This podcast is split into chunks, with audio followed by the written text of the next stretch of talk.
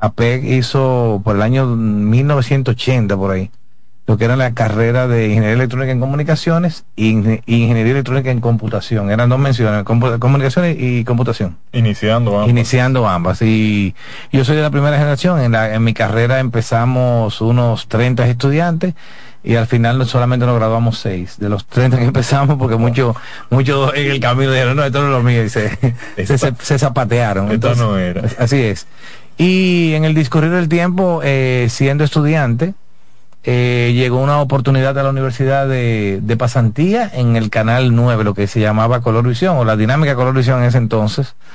Y llegó una solicitud de pasantía para estudiantes de, con mejores notas que tuvieran en la universidad.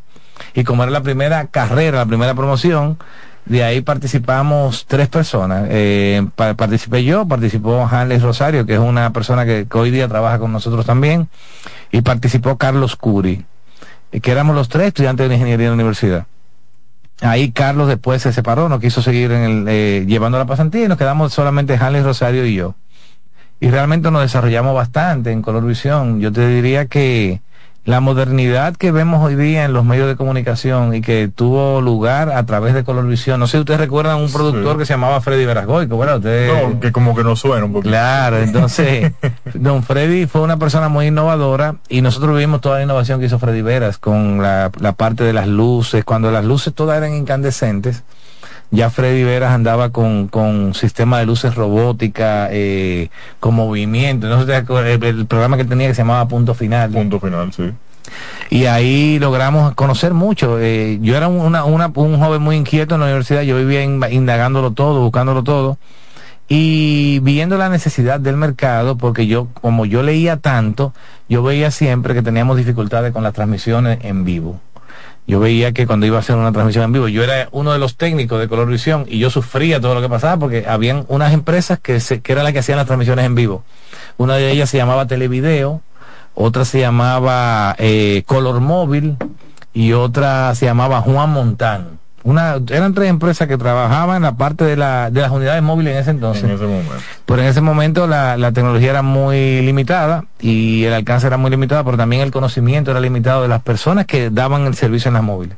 Y eso lo sufría directamente. Y yo lo sufría porque yo tenía que recibir la señal en los canales cuando había un en vivo, cuando una era un era un, dolor de cabeza. Cada vez que se hablaba de una transmisión en vivo. No, y, y, lo que conllevaba tú hacer un enlace de microondas, porque antes hoy día nosotros transmitimos hasta con el celular cualquier cosa. Sí. Pero antes había que hacer un enlace de microondas punto a punto con visual. Tú tenías que poner un equipo aquí que se viera con otro a 10 kilómetros, que se viera con el otro y llegar al punto de emisión. Interconectaban hasta que pudiera. Y ahí vimos la necesidad y empezamos a indagar cómo hacer una empresa que fuera completamente diferente a todo lo que había en el mercado. Empezamos poco a poco a trabajar la parte de satélite, eh, hicimos un acuerdo importante que al día de hoy lo tenemos todavía, tenemos más de 20 años siendo los proveedores de satélite de la empresa Intelsat que es la empresa de satélite más importante que hay en el mundo, porque es una empresa que tiene más de 200 satélites en el espacio. Oh. Eh, a nivel de, de, broadcast, porque hoy día, pues, si hablamos de satélites en el espacio, podemos hablar de Starlink, que tiene miles, Sí, pero sí, ya sí. estos son satélites de otro tipo.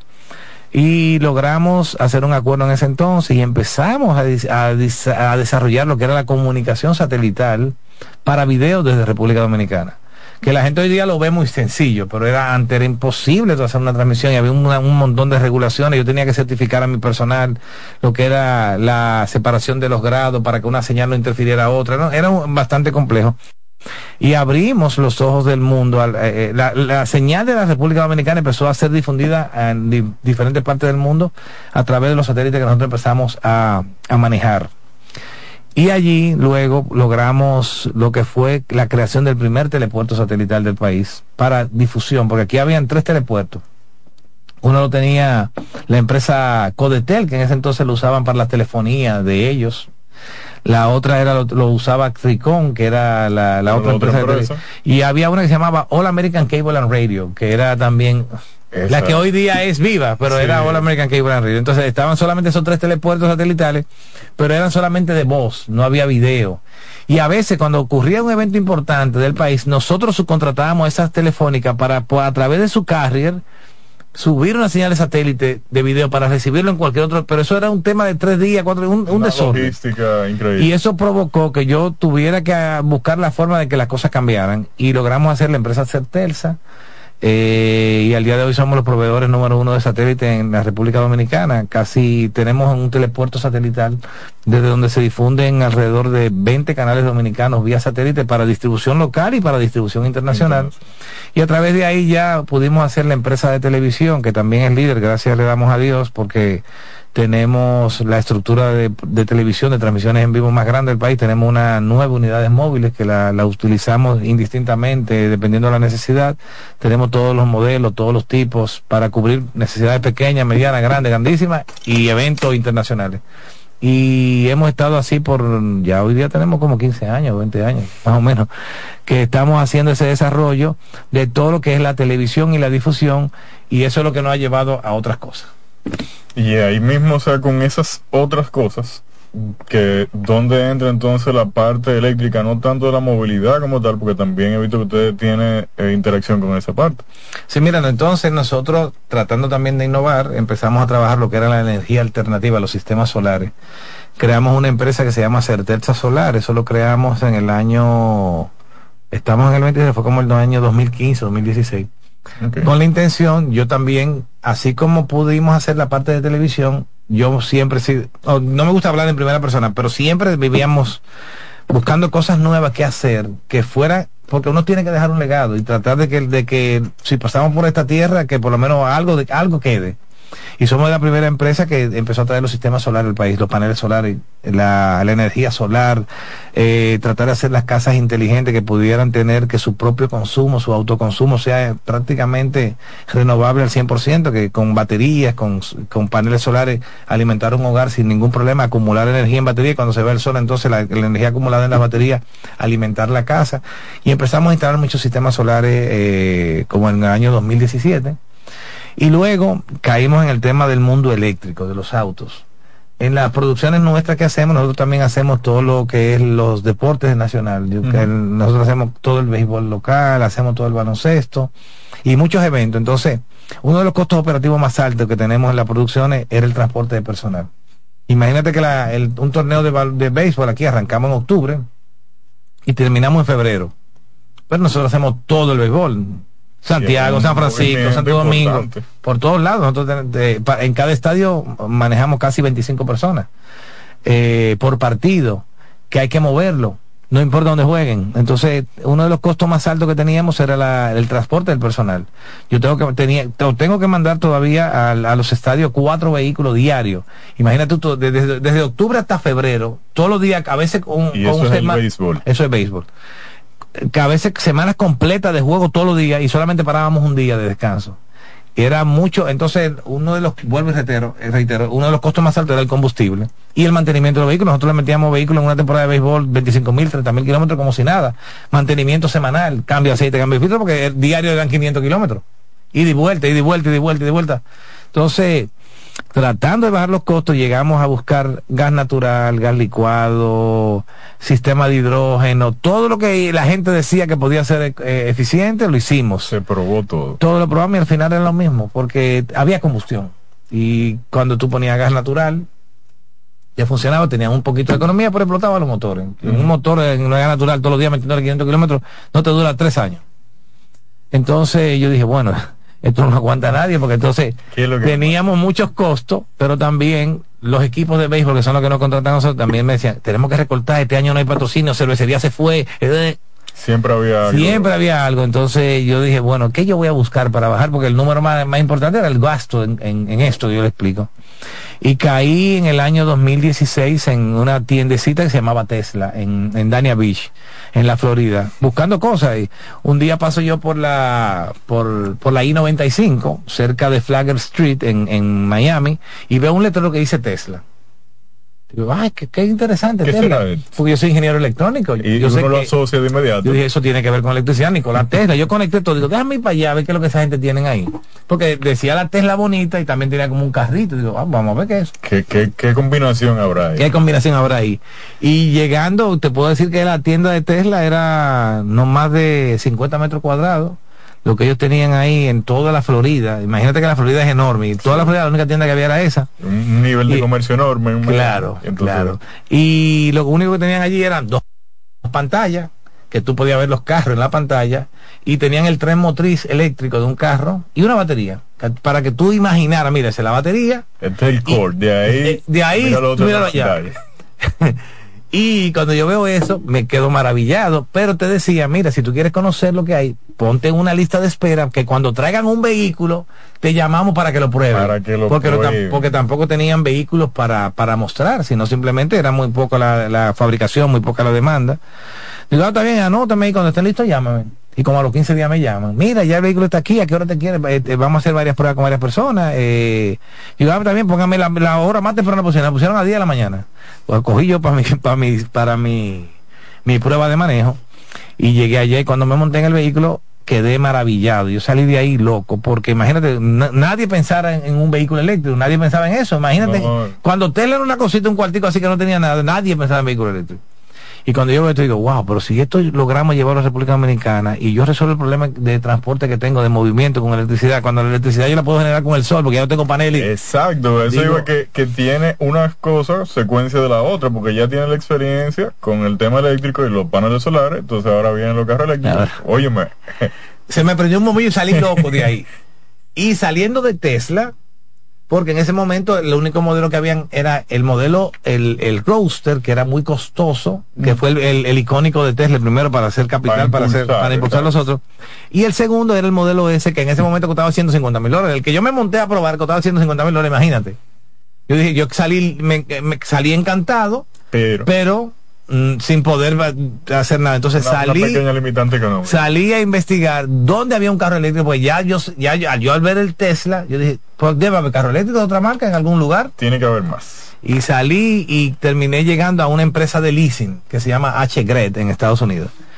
Y le digo a uno de los gerentes, mira, yo estoy buscando unos carritos eléctricos que dicen que ustedes han, reciben, porque en, en, Estados Unidos casi todo el mundo compra, saca leasing, leasing. nadie compra, sino simplemente tú haces dos años con el carro y lo devuelves y te dan otro. Entonces me dice, ah, sí, sí, nosotros tenemos algunos carros ahí. Y cuando yo llegué, habían dos carros tirados en un patio y me, y más de seis meses parados porque nadie, nadie le prestaba atención. Por quizá el mismo conocimiento. Y yo le digo, ah, pero mire, tú no vas a vender ese carro. Yo estoy buscando cosas así. Sí, sí, yo te lo doy, dame lo que tú quieras, porque ese carro tiene seis meses y ahí nadie le pone intención. Me, me lo dieron por debajo de la mitad de lo que costaba el carro, carro porque nadie nadie le prestaba atención. ¿Y esos carros qué modelo es? Eso eran Chevrolet Bolt con B corta, los primeros que eran claro. híbrido, híbrido no enchufable, Ajá. que tú le tenías un tanquecito de gasolina que cuando la batería se acababa, tú podías seguir rodando por lo menos 50 kilómetros más. Traje Bolt y traje Nissan Leaf. Un Bolt y un Nissan Leaf. Y mi esposa me llama, me, cuando ve los carros, que yo digo, mira, compré todos los carros, y dice, ¿qué? ¿Y qué? ¿Y qué tú vas a hacer con eso? Digo yo, me lo voy a llevar para República Dominicana aunque me lo coma, pero yo voy a hacer algo con ellos. Porque yo probé otra marca y me resultó extraordinariamente interesante que si esto es así y nosotros conectamos, yo voy a resolver el problema de la pelota, voy a resolver el problema de movimiento, todo. Bueno, pues los carros llegaron aquí, te puedo decir que a los seis meses los carros se habían pagado completamente. Eh, mucha gente del entorno de televisión, que yo me, me, me, desempeño, veían los carros, veían las historias, me decían, Charlie, yo quiero un carro de eso, Charlie, yo quiero un carro de eso. Yo, no, bien, yo voy a tratar de conseguir más vehículos. Entonces, a esa empresa donde yo compré los dos primeros, le dije, todos los carros eléctricos te devuelvan, te guárdamelo a mí. Ajá. Y a mí me llamaban ahí en esa empresa, el loco de República Dominicana se está llevando todos los carros que nadie quiere. me juntaron 10 carros. Claro, porque duraban. En lo, lo primero que compré tenían seis meses ahí parados, agua, sol, sereno, y nadie le, ni preguntaban por eso. Madre. Entonces, y viene este chapulín diga, a buscar todos los eléctricos que aparezcan. Entonces, porque al final ellos estaban obligados a recibir para atrás los vehículos. Sí. Cuando tú haces leasing, o te quedas con tu carro, o mira lo que tú vas a hacer. No sé si tú me entiendes. Tú sí. tienes como, como el que. El, no, que y es un costo para ellos. Para ellos. Entonces, ellos eh, empezaron entonces a guardarme los carros y me llegaron a acumular. Yo, la primera compra fueron dos, después compré cuatro, después compré cuatro más, y después me acumularon diez. Y cuando yo cogí esos diez, con las fotos de los 10 que iban para el puerto, ya mucha gente, eh, por ejemplo, en el entorno de que nosotros nos movemos de eventos, tenemos que de los primeros usuarios, Ariel Ramos, que es de AR Sound, que tiene una empresa de sonido, está Salvador, el de Tecnosonido, está eh, o sea todos los cercanos a los, todos los que, que, sabían lo que había pasado conmigo me decían yo quiero un carro de eso lo que tú tienes porque tenían o sea, eh, necesidades similares Necesidad, no, y que veían la historia veían lo que me pasaba y veían que yo estaba loco y que yo hacía la historia y que ya estaba aprobado y que también. ya estaba aprobado entonces con esos últimos 10 que yo compré eh, mandé a hacerle una cuantas fotos y se la mandé a mi hija. Mira, Blenda, que mi Blenda que maneja las redes sociales de nosotros. Tira esa foto de los carros que van para allá, súbela y dile que si alguien está interesado en los carros eléctricos que nosotros estamos llevando, que te digan que se... Pues de esos 10, 7 se vendieron con las fotos. Digo, ah, no, pues tu negocio. Aquí es. Y aquí es, y ahí conectamos y de ahí para adelante todo es historia. Pudimos hacer la empresa, pudimos, eh, tenemos hoy día más de 600 autos eléctricos vendidos en República Dominicana, sin ser dealer, porque yo digo a la gente, a mí ni me vean como dealer, a mí no me vean como gente, no, no, no, nosotros somos una empresa de tecnología que impulsa la movilidad eléctrica con una, con una, con un criterio muy diferente a lo que hace a lo que hacen los dealers, a lo que hacen los, los, que venden carros. Nosotros no, no nada de eso. No, y, vamos a tocar un punto ahí sobre eso, porque eso lo ha diferenciado también. Pero antes de, seguir avanzando, o sea, esos primeros carros eléctricos, ¿en qué año pisaron eh, suelo dominicano? 2016. 2016. Lo primero que tú traes. Y eso es primero que yo traje, porque yo no, mi plan no era vender carro eléctrico, mi plan era usar resolver un problema. y fui importando más para seguir resolviéndolo, porque como yo te decía, yo mandaba cuatro carros a cada estadio, tenía que moverme con más Claro, claro. Y al discurrir el tiempo, duré primero año y medio usándolo y haciendo laboratorio, porque yo también, como nadie me le iba a dar soporte, nadie me le iba a dar servicio, cuando se me dañara un carro, ¿quién lo iba a reparar? Nosotros. Porque, porque yo soy ingeniero electrónico, entonces a mí lo que me gusta es inventar y, hacer ingeniería inversa de los equipos. Y nosotros cogíamos los carros y los desarmábamos enteros. A eso precisamente iba, que es algo que lo ha diferenciado de, digamos que de los demás, y es eso mismo, o sea, el soporte de esos carros, la confianza al momento de yo comprar un carro que me digan, no, olvídate, que cualquier problema aquí lo resolvemos. Eso da una paz y la confianza de la gente para comprar. Entonces, eh, ¿cómo fue surgiendo? Entonces ya esa transformación de ustedes resolver una necesidad como la que tenía, ahora a enfrentarse en cierta forma a nivel de negocio, porque tiene que, que costearse. No, entonces fue, fue, fue también un, un, cómo nos adaptamos a esto, porque al final yo lo que tengo es una, una empresa de televisión. Yo no tengo mucho parqueo para poner los carros, no tengo nada, pero empezamos ahí. Y fue un tema adaptarnos, tuvimos que ponerlo, los mismos ingenieros míos de televisión, yo digo, ustedes, saben que, lo que tenemos que aprender, el conocimiento no, no, eh, no, daña a nadie, nos resta, al contrario, ustedes van a tener otra posibilidad y entonces muchos muchachos de, lo que de, de los instaladores, de los técnicos de televisión, de los ingenieros, vamos para adelante. Lo que tú hagas, vamos, vamos, vamos a aprender todito. Y empezamos ahí y desarmamos los carros, desarmamos la batería, investigamos mucho certificamos, yo tengo mi personal que ha viajado a entrenamiento internacional para soporte de los autos eléctricos. Somos la primera empresa que da soporte real a los Tesla aquí en República Dominicana, que resuelve los problemas de los Tesla aquí en República Dominicana. Reprogramamos, eh, reparamos, eh, diagnosticamos y gracias a Dios hemos dado la confianza a que así como nosotros empezamos a vender autos eléctricos, que el que lo vaya a comprar, sobre todo si lo compra con nosotros, que esté tranquilo, que no va a tener ningún problema con si se daña, si no se daña, si necesita una pieza, si no se necesita una pieza, porque también logramos porque yo me veía como un usuario, no como un vendedor. Yo no me, yo nunca, un momento yo estaba pensando, ah, yo soy un usuario y compré un carro. No, no, yo decía, yo soy un, un, un proveedor que tengo que resolver mi problema. Yo tengo que entrenar, porque Tiene que ser a todo eso, a todo eso decirte que los grandes concesionarios eh, nos, nos atacaron mucho al principio porque ellos estaban en contra de la, movilidad eléctrica en todos los sentidos. nosotros fuimos eh, intimados para que no trajéramos carro eléctrico por Santo Domingo Motor, fuimos intimados por Peravia Motor, fuimos intimados por Viamar, fuimos intimados por Tropicars. Es decir, en el Claro, con esto yo no quiero decir nada malo de ellos, no. No, es la, es la naturaleza de cuando comienzan a suceder este tipo de cambios. No, y al, y al ver el empuje, porque tú, tú, tú, no puedes, no, tú no puedes creer que ya nosotros tenemos más de 4.000 carros eléctricos en la República Dominicana. ¿Y quién lo trajo? Un grupo de locos que no que vieron el ejemplo mío porque gracias a Dios nosotros fuimos los que abrimos el mercado que empezamos a traer muchos vehículos y después que otras personas vieron el éxito nuestro dijeron no espérate ahí hay un nicho es que no es lo mismo tú verlo fuera tú decís, mira, wow, que eso se puede hacer allá. Y después tú verlo aquí en el e, Este loco se atrevió a traerlo. No, entonces todas las historias, eh, oye lo que nos pasaba también. Eh, eh, yo puedo hacer un libro, yo vamos a poner un libro de la movilidad Por ejemplo, veníamos nosotros los seguros. Ah, también. sabes que, nadie te va a comprar un carro sin seguro. Claro. Yo iba a las aseguradoras, iba a Sura, iba a, a Banreserva, a Universal. No, es que no podemos porque no hay soporte, no hay conocimiento. Y yo, pero yo voy a ser responsable. Yo me, yo, es más, ustedes lo aseguran y se lo desbaratan el carro, yo lo voy a comprar para atrás, pero y yo le hago un contrato al final. Yo tuve que hacer contrato con todas las aseguradoras. El carro que yo vendía y que ellos me aseguraban, lo que le pasara a ese carro yo soy responsable. No era el dueño, era yo. Era, o sea, el seguro ahí era transparente casi. No, no, yo, yo vamos a apoyar la movilidad eléctrica a través de ti, pero el responsable de tú, no, no el comprador.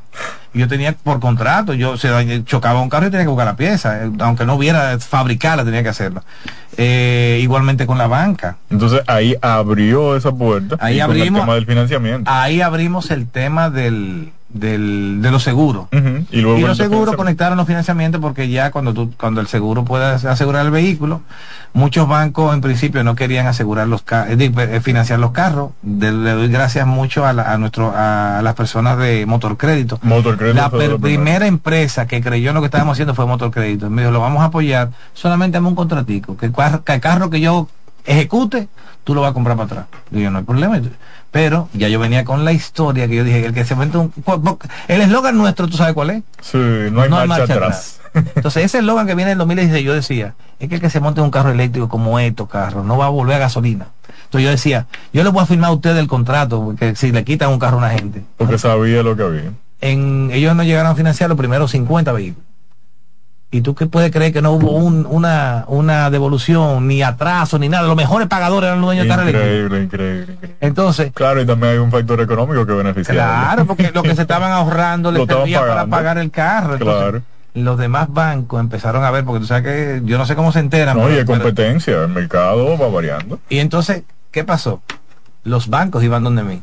Mira, yo quiero financiar los carros que ustedes tienen mira esto. Es un servicio que yo no tengo y él sí lo tiene, entonces ya eso me está haciendo un... Y así, gracias a Dios, pudimos lograr lo que tenemos hoy día en el mercado. Ya después de ahí han venido muchos amigos que, primero empezaron vendiendo los vehículos de nosotros como una oportunidad y luego desarrollaron negocios y han seguido creciendo. Y han seguido creciendo y tenemos ya hoy día eh, empresas, tenemos más de 10 vendiendo autos eléctricos. No, antes se contaban con los dedos de una mano. Sí, sí, antes estábamos nosotros eh, Peravia Motor y Ivy Center, que era la, compañía de Rafael Flores y, y, Raki Tejada.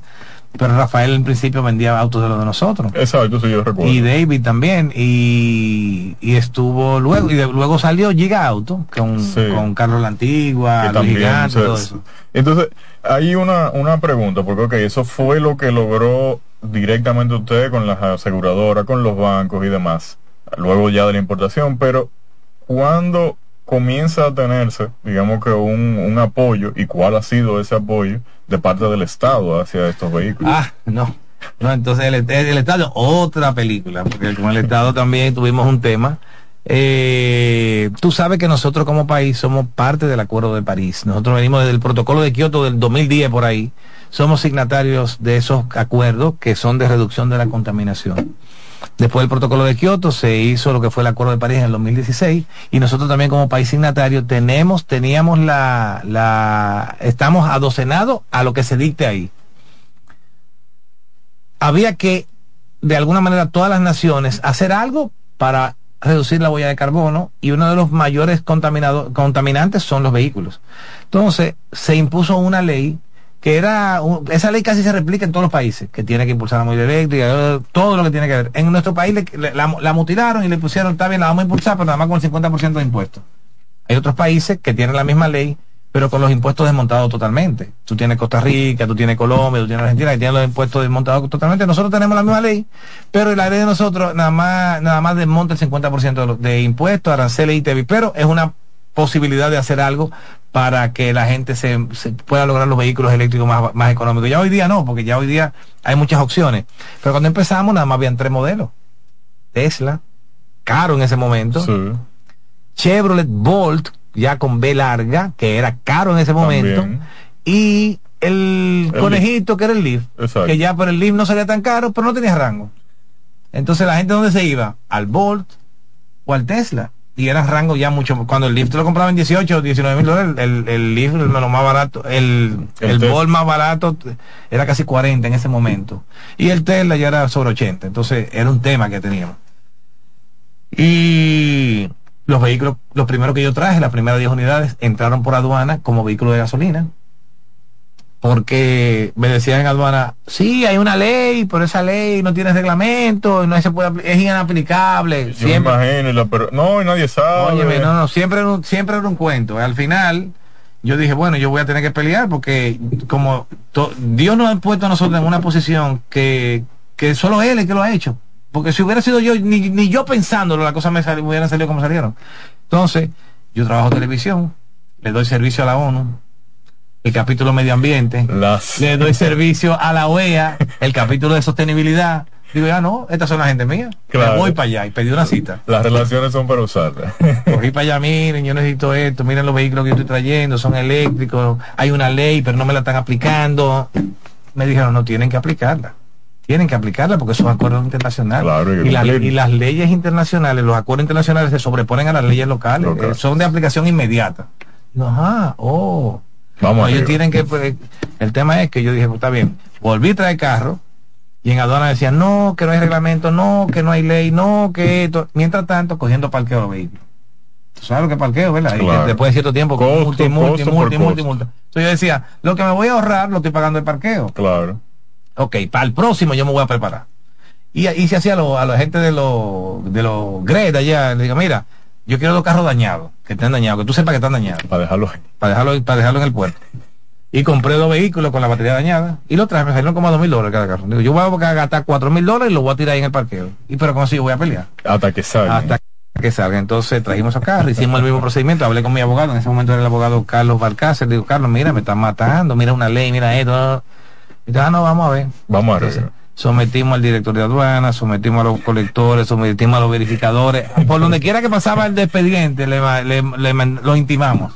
Porque los funcionarios públicos están sujetos a si me aplican mal la ley a mí, me crean un perjurio, no es con los bienes de la institución que van a pagar, es con los de ellos. Claro. Entonces nosotros, mi abogado me, me, dijo, no, vamos a darle. Esto es así, porque, porque te están creando un perjurio, tú estás trayendo unos vehículos, estás pagando más impuestos, están haciendo, te están creando un Habiendo una ley. Entonces, lo intimamos, pero yo no les hacen caso a la intimación y llegaban, tú sabes cómo es la institución, se creen más poderosos de la cuenta. Digo, Dios mío, ¿qué vamos a hacer nosotros con esta gente? Llamo a Nuria Piedra, Nuria, mira, tengo este tema, mira eh, los vehículos, yo necesito que tú hagas un reportaje porque no están, no están, se está haciendo mal la, la, la aplicación de la ley. Ah, tráeme la documentación. Bueno, el tema es que se hizo la, ah, no, a todo esto me vi precisado a convocar a los muchachos, a Rafael Flores, Edwin, para que creáramos una asociación. Yo le decía, mira, yo soy el único que estoy importando vehículos eléctricos. En ese momento, Edison estaba con algunos motores eléctricos, que estaba tratando de abrir un negocio, igualmente eh, eh, Edwin empezando a traer motores y cosas para ver qué iba a hacer con la parte de motor, motor eléctrico. Estaban en su primer paso. Cada quien por su lado, pero llegamos a aglutinarnos en un momento para lograr que tuviéramos una asociación, para que sea la asociación con más peso que pudiera representar que la, la, la, la, ahí nace Asomedo. Ahí, de ahí nace Asomedo. De ahí nace La, la, necesidad de que no fuera Charles Sánchez que fuera a pelear a la aduana, sino una institución con mayor peso. Claro. Y logramos ahí ya, eh, Nuria asumió el tema con, con todo lo de la ley, se hizo un reportaje, se mostró todo y hasta las intimaciones que tenían los funcionarios públicos. Y a la semana del reportaje, porque tú ves que la prensa tiene la prensa tiene poder. A la semana del reportaje, a la semana del reportaje, la dirección de aduana hizo un publicado público en la prensa a los importadores de vehículos de energía no convencional, el procedimiento para importación, etcétera, porque yo me lo sabía de memoria, porque al final lo que ellos escribieron ahí era lo que yo le decía que estaba en la ley. ¿Entiendes? Y al final de ahí para adelante ya todo lo demás historia y gracias a Dios tenemos un mercado en ebullición completamente en términos de movilidad eléctrica. Casi todo lo que estamos importando vehículos eléctricos que no son los dealers. Es decir, yo no quiero, yo me separo de los dealers porque los dealers tienen muy, muy malos manejos en muchas cosas. Sí, hay, cosas que no cambian. Pero en ese sentido entonces, eh, Charles, que ahora la gente después de ver todo esto entenderá por qué hice esa introducción del padre de la movilidad eléctrica y ahora lo entenderán. Y me, me interesa saber, desde su punto de vista, o sea, cómo ha cambiado el parque vehicular dominicano eh, antes de los vehículos eléctricos y ahora después de los vehículos eléctricos? ¿Cómo han impactado? No, no, mira, el, el, el impacto es impresionante. Te puedo decir que yo te hablaba al principio que tenemos más de 4.000 vehículos eléctricos en el país. con, con cero devolución o con cero personas que haya estado en gasolina fue eléctrico y que me voy a volver a gasolina. Nadie. Aplicándole el lema de no hay vuelta no, hay, no hay, marcha atrás. No han, no han el, dado un paso el, atrás. el, el, el eslogan de no hay marcha atrás y únete a la revolución eléctrica es literal lo que está ocurriendo con eso. Nadie, ningún usuario que ha cambiado a, eléctrico ha vuelto a gasolina y vemos, eh, ha sido tan importante el crecimiento que hemos tenido que dealers tradicionales que nunca pensaron en fuñir con auto eléctrico, que torpedeaban la movilidad eléctrica, que fuñían aquí, que bloqueaban allí, que bloque... están trayendo carro eléctrico. Entonces, el trabajo se ha hecho y qué bueno que hayan entendido que, que tenemos que hacerlo. Y además tienen eh, un, como yo digo, una espada de, de Damocles en la cabeza porque los propios fabricantes, que ellos son concesionarios, están diciendo, yo mira, a partir de tal año yo no fabrico más gasolina. Sí. A partir de tal año yo no fabrico más tal gasolina, ¿entiendes? Entonces, han tenido que a la mala. Ir montándose porque, en el barco. porque al final, donde ellos te- siempre tenían las dudas es en el core business. Tú sabes que en, en los autos de gasolina tú tienes cada 5.000 kilómetros que hacer servicio, mantenimiento, esto, hay que estar encima de los vehículos. Y en los eléctricos tú sabes que tú pasas un año y muy poca cosa hay que hacerle. Entonces, yo entiendo que los que los fabricantes de autos de- o los concesionarios de autos de combustible tienen que, que modelar qué van a hacer con su core business principal cuando esto se masifique, que ellos se masifiquen con sus marcas, porque Claro, hoy día ellos no tienen ningún problema porque muy pocos están trayendo eléctricos. Pero cuando esto se llene, porque yo que soy un, un- una empresita de televisión, en comparación a ellos tengo más de 500 carros importados, imagínate que ellos tengan, digo, estamos hablando de- del 2016 para acá, no, no, de- no en dos años, yo tengo casi ocho años, ¿entiendes? Pero imagínate que si los concesionarios hayan empezado cuando yo empecé, Claro. eso se hubiera triplicado porque yo no tengo más vehículos eléctricos vendidos porque no tengo capacidad de traer 50, 100 carros como lo tienen ellos. ¿Entiendes? Porque al final está más que demostrado que el que cambia de gasolina a eléctrico, el carro se va a pagar solo con la economía. Entonces, yo le hago la, la, la- siempre la- los comentarios a los amigos míos, le digo, mira, tú sales a la calle en tu vehículo, en tu eh, Jeepeta Land Cruiser o en tu vehículo grande, lo que sea, y tú de que salir de la calle tienes que salir a quemar combustible. Te meten un tapón ahí dos horas a quemar combustible. Yo estoy feliz. Yo Tranquilo. cargo con el sol mi vehículo, salgo a rodar y cuando estoy en un tapón, esos vehículos son inteligentes, cuando están en un tapón Consumen mínima cosa. mínima cosa, y yo he sabido estar en un tapón una hora y salgo con 3% menos de batería. Tú en una hora en un tapón seguro que te, te, te- te chupa dos galones de gasolina parada y prendido. Claro, no hay forma. Entonces, cuando tú ves ese ejemplo y lo, y lo vives, no hay forma de tú a, que volver a gasolina. Y eso es lo que estamos logrando, viviendo y, y, y es lo que modelamos a las personas. Siempre decimos, no, mira, no me creas, si tú quieres no me creas, yo te voy a apretar un carro y úsalo una semana. Y pruébalo. Que eso fue también otra de las cosas que nos dio éxito. Al Sí. principio las personas no creían en los carros eléctricos. Yo les decía, lo que ya yo empecé a traer para vender, no lo que me pedían, porque ya eh, lo- los cercanos me lo pedían. No, yo quiero decir, quiero decir, ya personas que ya yo traía vehículos, que no que me iban a decir, sí, pero y, y la pieza, y si se daña, y si me quedo en la calle, por dónde se le me echa el agua a la batería, un montón de cosas de loco. Yo decía, no hay problema, llévatelo. A gente de Que la lluvia. llévatelo. Y yo sé que después que tú lo compres, después que tú lo compres, digo, después que tú lo puedes, lo vas a comprar. Lo va a querer comprar. Y yo vendía así, como 40 vehículos. Con gente de confianza que no creían, yo se lo daba. Llévatelo una semana. Y hablamos. Y después venían y lo compraban.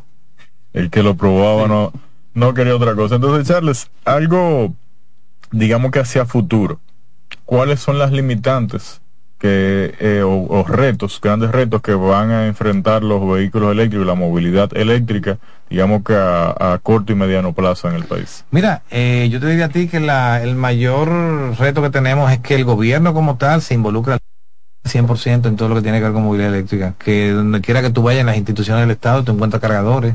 Que en las plazas comerciales, como están en los países desarrollados, porque nosotros no estamos inventando el agua tibia. Tú te vas a Estados Unidos, tú te vas a Europa, tú te vas a Asia y donde quiera tú tienes puntos de carga. Pero no es que tú tienes que cargar en esos puntos de carga, no. Lo que pasa es que son ciudades verticales y a veces en una torre de 50 apartamentos, 200 apartamentos, no va a permitir que 200 gente más. Claro. Entonces lo que hacen es que en las zonas cercanas le ponen en, lo, en, la, en puntos específicos cargadores para los autos eléctricos y la gente carga en la calle. Es decir, se, se masifica de una manera muy particular. Nosotros exhortamos al gobierno que, que, haga lo propio, que empiece a modelar la movilidad eléctrica, aunque ya sabemos de planes importantes y proyectos que van a salir este año o el próximo año, por ejemplo, una ruta eléctrica de autobuses que nosotros habíamos determinado cuando estaba la directora anterior del Intran, Claudia Francesca de los que, movimiento. que hablaba. Se trajo inclusive un, autobús eléctrico. Se trajo uno, pero para mostrar nada más, pero eh, se hizo un desarrollo de una ruta eléctrica que iba a ser modélica para que todos vieran lo que eran los autobuses, cómo eran las cosas, cómo funcionaban y, y poner en operación. Y ya sabemos que la GTZ, que es un organismo internacional que va a hacer las donaciones de los recursos para eso, pero este año o a, principio del otro vamos a tener en Santo Domingo uno de los corredores, ¿cuál? Yo no sé. Cuando nosotros lo hicimos, que lo recomendamos, recomendamos que hicieran las Núñez de Cáceres, que yo decía, es una ruta corta, Malecón hasta la Kennedy, y de vuelta, y de vuelta, y de vuelta. Un autobús eléctrico se pasa el día entero y no tiene ni que pararse, porque es una ruta corta. Y como era un modelo, nosotros siempre decíamos, podemos usar la, la, ruta de las Núñez de Cáceres, que sería un modelo. Lo hicieron, el de la Núñez de Cáceres, lo hicieron con autobuses de combustible. Pero ya hoy día sabemos que, hay un, plan interesante con el Intran, con Hugo Veras, y, sabemos que va a ocurrir en uno de los corredores de Santo Domingo. No sabemos cuál es, pero hay algo que va a ocurrir este año o el próximo año con autobuses eléctricos. Y sí, ahora nosotros estamos participando en una licitación que levantó el Ministerio de Educación de la compra de 400 autobuses eléctricos para el transporte escolar. Está, estamos, está en desarrollo esa licitación. Se supone que debe determinarse los ganadores para el mes de septiembre y nosotros, con el favor de Dios, esperamos tener, aunque sea colita, y que nos den 50. No, muy buenas noticias y muy interesante, digamos que ese, hacia ese futuro. Eh, Charles, antes de despedirte, que sabemos que está un poquito limitado también de tiempo, me gustaría que le hablaras un poquito a la gente de cero emisiones dónde está, qué hacen, dónde los encuentran y todo lo que viene por ahí a, corto plazo. Mira, sí, nosotros estamos en la calle Luis Padilla número 11, en Los Prados. Somos una empresa que está coexistiendo con la de televisión nuestra, pero gracias a Dios estamos construyendo un local nuevo solamente para vehículos, que va a estar también cerca de la oficina, también en Los Prados, porque quisimos que quedara todo en el mismo entorno para ya aprovechar la cercanía y no salir de una oficina a otra. Imagínate tú que te hagas salir una oficina aquí y la otra en el 9. ¿Entiendes? Entonces, gracias a Dios estamos ahí en los prados y, pueden ir a ver todos los modelos de vehículos. Siempre estamos innovando. Cualquier modelo nuevo que llega o que sale, siempre viene al país de la mano de nosotros. Nosotros fuimos pioneros con Rivian, Rivian camioneta, Rivian Jeepeta, eh, Tesla en todos los modelos. Primero lo trajimos nosotros, trajimos todo lo, que eran los Bolt. Eh, trajimos camionetas, tenemos la radar, una camioneta impresionante que, que invito a las personas que la puedan ver. Eh, primer, primera camioneta excluyendo la Rivian, porque ya Rivian es otro nivel, pero una camioneta de trabajo, la, radar es impresionante, 580 kilómetros de autonomía, batería de 88 kilos, diseñada eléctrica desde cero, con aligeramiento en los componentes de los materiales para hacerla más eficiente, súper confortable, súper cómoda, con baúl delantero, una camioneta que, la única la Es decir, tenemos muchas cosas interesantes y invitamos a las personas que nos, que nos sigan, que sigan nuestras redes. Tuvimos también que hacer un programa de radio. Tú sabías que no tenemos un programa de radio, ¿verdad? Eh, al principio también teníamos muchas personas que hablaban muy mal de la movilidad eléctrica, que los locos que hablan de movilidad eléctrica, que los carros no sirven, que se queman, que esto, que lo otro.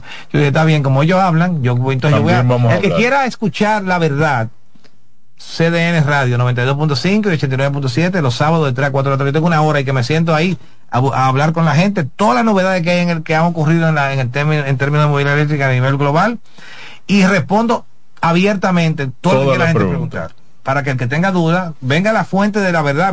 claro, yo no quiero ser eh, más papita que el Papa ahora. Ven con toda tu pregunta. Y si tú tienes dudas, ven, vamos a, vamos a responderla con la gente que está ahí escuchando. Se nos conectan 50, 100 personas y, con eso yo soy feliz porque por lo menos una de esas compra. Excelente, señores. Charles Sánchez de Cero Emisiones ya ustedes han ido ahí conociendo un poco, porque si nos ponemos a hablar y seguir... pasamos la tarde. Sí. Entonces, ahí los invitamos, como él dice, a que lo sigan en sus redes sociales, a que conozcan un poco más de todo lo que es la movilidad eléctrica, que todavía apenas está iniciando en nuestro país, porque esto es el futuro. Sí, eh, decir, ahora que tú dices del inicio, que apenas tenemos cuatro mil y pico de vehículos eléctricos, pero que hay más de dos millones de vehículos. Es decir, que el crecimiento que hay aquí todavía es no tiene techo. Nosotros no tenemos techo en 10 años, no tenemos techo. Bueno, entonces, igual, como él menciona ahí, nosotros tenemos ahí un compromiso con ustedes que es llevarle la información sobre todas las novedades en el sector y vamos a estar trabajando más de cerca, con así igual con cero emisiones. Queremos también llevarle a ustedes que conozcan de estos vehículos Pónganos por ahí por los comentarios cuál vehículo a ustedes les interesaría que estuviéramos viendo, probando. Ahí vieron que ya estamos haciendo unos cuantos reviews. Estamos trabajando muy duro con esa parte, así que esperamos su feedback. Hemos presentado Cero Emisión Radio, un programa para compartir informaciones y temas de lo que está ocurriendo en torno al fascinante mundo de la movilidad eléctrica sostenible. Todas las informaciones interesantes con un nutrido grupo de actores del sector. De la mano de Charles Sánchez, Cero Emisión Radio, movilizándonos hacia el futuro. Los sábados de 3 a 4 de la tarde por esta CDN Radio. Estás en sintonía con CDN Radio. 92.5 FM para el Gran Santo Domingo, zona sur y este. Y 89.9 FM para Punta Cana. Para Santiago y toda la zona norte en la 89.7 FM. CDN Radio. La información a tu alcance.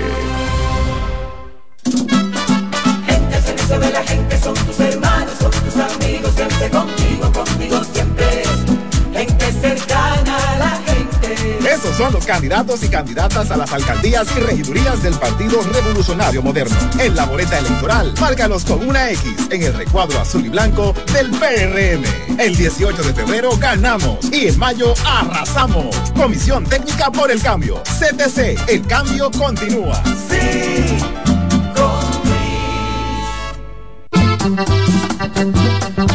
Todos los domingos de 3 a 5 de la tarde, mi cita es con ustedes a través de CDN Radio en La Peña y Trova con Claudio. Aquí estuvo la lluvia y preguntó por ti. Gente servicio de la gente son tus hermanos, son tus amigos, siempre contigo, contigo Esos son los candidatos y candidatas a las alcaldías y regidurías del Partido Revolucionario Moderno. En la boleta electoral, márcalos con una X en el recuadro azul y blanco del PRM. El 18 de febrero ganamos y en mayo arrasamos. Comisión Técnica por el Cambio. CTC, el cambio continúa. Sí, Quieres esconder que no sé qué es y ya me hace daño. Por favor, no pongas entre tú y yo dudas que por hoy puedan separarnos. Contéstame, aunque duela, dime por qué no te brillan igual que ayer las pupilas cuando me miras.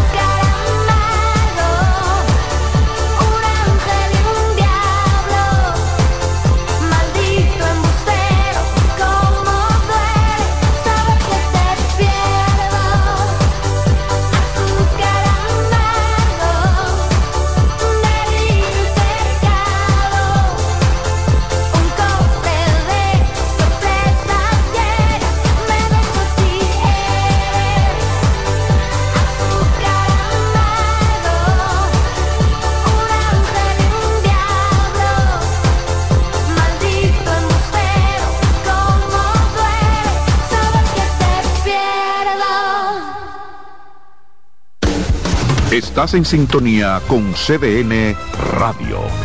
92.5 FM para el Gran Santo Domingo, zona sur y este. Y 89.9 FM para Punta Cana. Para Santiago y toda la zona norte en la 89.7 FM. CDN Radio. La información a tu alcance.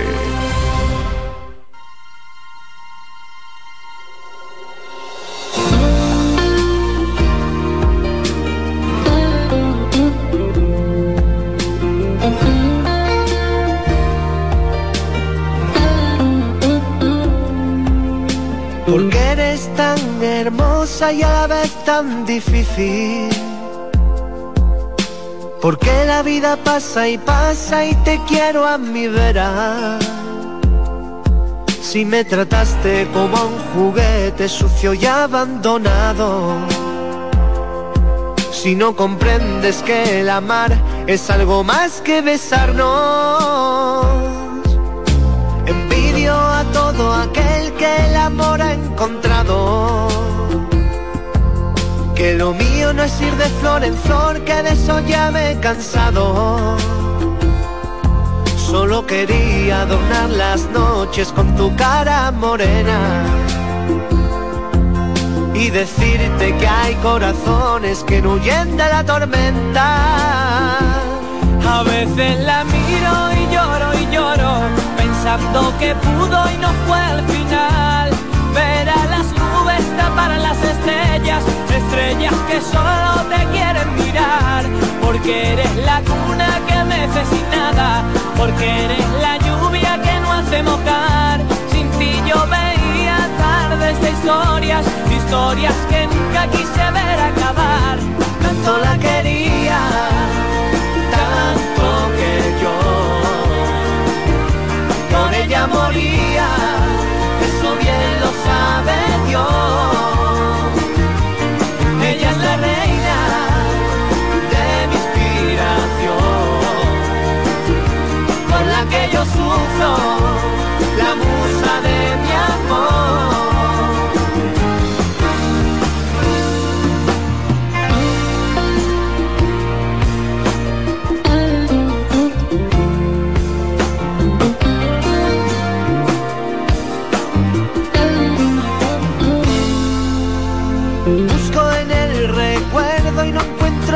Las campanas y más campanas que mi alma ha escuchado. Tú sabes bien que a la última frontera te hubiera llevado. Que los senderos de la vida hay que cogerlos con dos manos. A veces la miro y lloro y lloro, pensando que pudo y no fue al final. Ver a las estrellas, estrellas que solo te quieren mirar. Porque eres la cuna que mece sin nada, porque eres la lluvia que no hace mojar. Sin ti yo veía tardes de historias, historias que nunca quise ver acabar. Tanto la quería, tanto que yo por ella moría. Eso bien lo sabe Dios. Ella es la reina de mi inspiración, por la que yo sufro,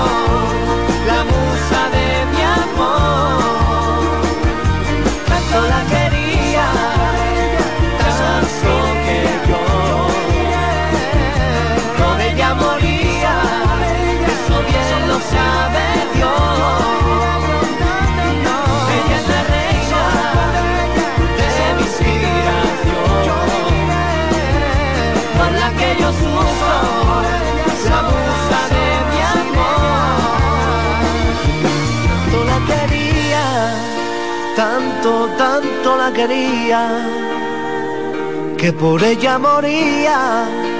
Ay, por ella yo moría. Ella es la reina, reina de mi reina, por la que yo sufro. No. Estás en sintonía con CDN Radio. 92.5 FM para el Gran Santo Domingo, zona sur y este. Y 89.9 FM para Punta Cana. Para Santiago y toda la zona norte en la 89.7 FM. CDN Radio. La información a tu alcance.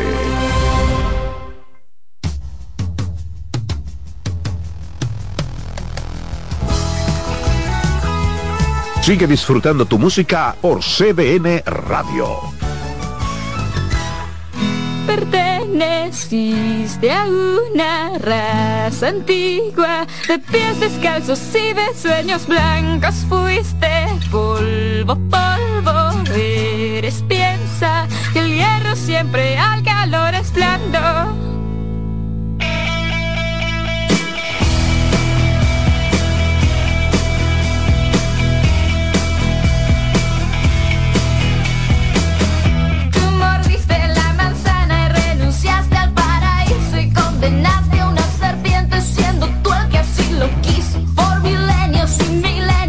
My permaneces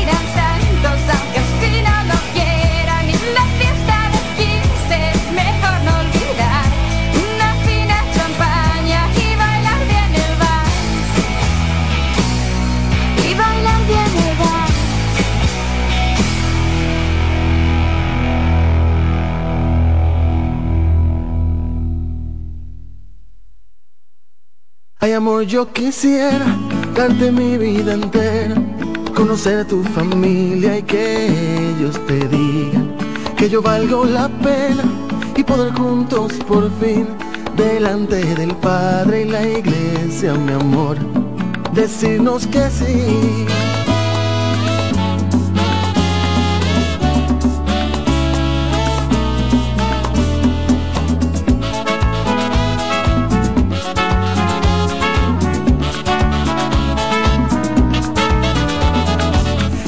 Porque hasta este momento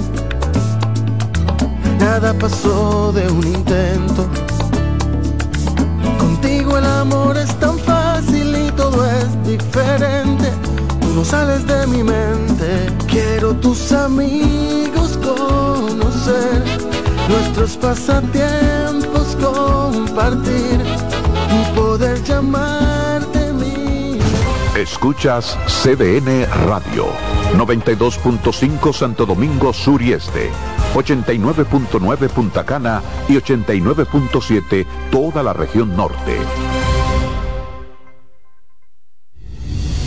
Son 30 años asegurando el futuro de nuestros socios. 30 años apoyando a pequeños y medianos empresarios a convertirse en empresarios de éxito. 30 años aportando y ayudando a dinamizar una economía creciente, apoyando y fortaleciendo a los principales gremios empresariales que hacen vida en nuestra empresa cooperativa. Porque en Cooperativa Empresarial somos el motor que ayuda a impulsar la economía nacional contigo y para ti. 30 años de hacerte la vida fácil para alcanzar tus sueños. Cooperativa Empresarial, 30 años siendo tu futuro seguro. Colmadero. Paco Fish premia tu colmado con televisores y bonos de 25 mil pesos. Comprando 12 unidades o más de Paco Fish, participas en sorteos mensuales, subiendo tu factura a www.ganaconpacofish.com. También ganas al instante exhibiendo Paco Fish en tu colmado al girar la ruleta con la visita del comprador sorpresa o en los mayoristas participantes. Colmadero. Paco Fish premia tu colmado. Gente servicio de la gente son tus hermanos, son tus amigos, siempre contigo,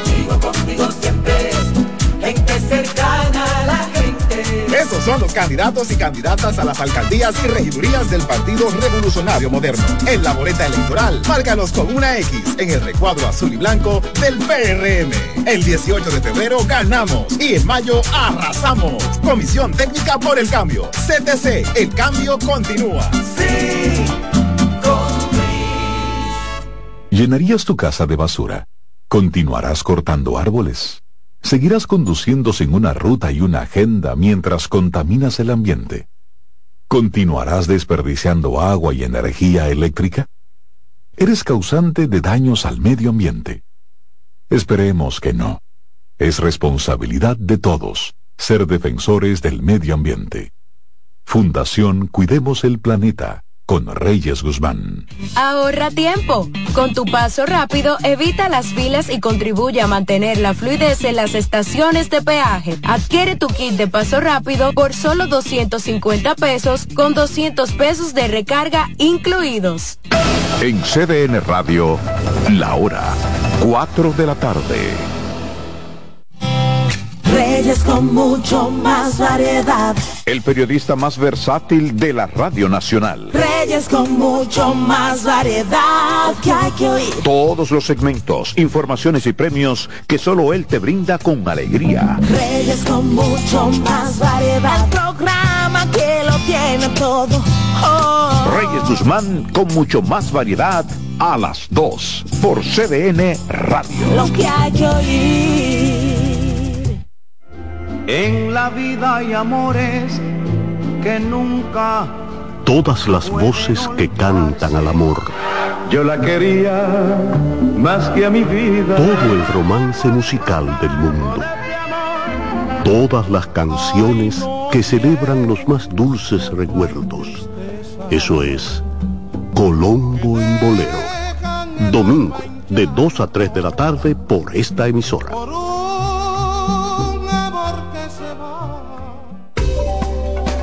Los tiempos cambian y así nuestro país ha cambiado hacia una movilidad sostenible utilizando autos eléctricos donde de la mano de Charles Sánchez en el programa Cero Emisión Radio estaremos compartiendo todas las informaciones interesantes con un nutrido grupo de actores del sector.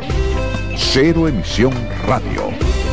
No se lo pierda cada sábado de 3 a 4 de la tarde por esta CDN Radio. La información a tu alcance. Todos los domingos de 3 a 5 de la tarde, mi cita es con ustedes a través de CDN Radio en La Peña y Trova con Claudio. Aquí estuvo la lluvia y preguntó por ti.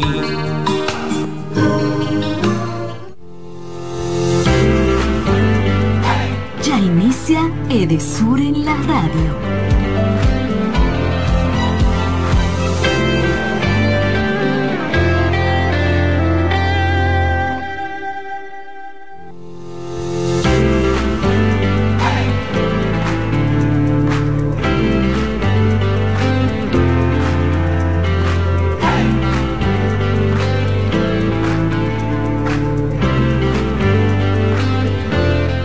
Buenas tardes amigos, bienvenidos a una entrega más de Edesur en la radio. Bueno, con pues como lo energía, sabe, así energía. es. Y sobre todo Energía energía positiva. positiva. Ese es el eslogan. energía. Sí, no, no, no, ese es el eslogan de Edesur Dominicana y como cada sábado, ¿verdad? De 4 a 5 de la tarde, nos encontramos acá a través de CDN Radio para llevarles a cada uno de ustedes las más recientes informaciones que emanan desde Edesur Dominicana. Así es, Cristian, nos sentimos sumamente contentos de compartir nuevamente este espacio con toda nuestra gente y todas la pers- las personas y clientes de la zona de concesión de Desur, que para nosotros es un grato placer compartir estos contenidos informativos, de orientación para todos esos clientes. Bueno, queremos agradecer, ¿verdad?, a, a CDN, en la persona de Albanelli Familia, porque nos permite utilizar estos micrófonos para llevar estas informaciones eh, no solamente a los clientes de Sur Dominicana, sino también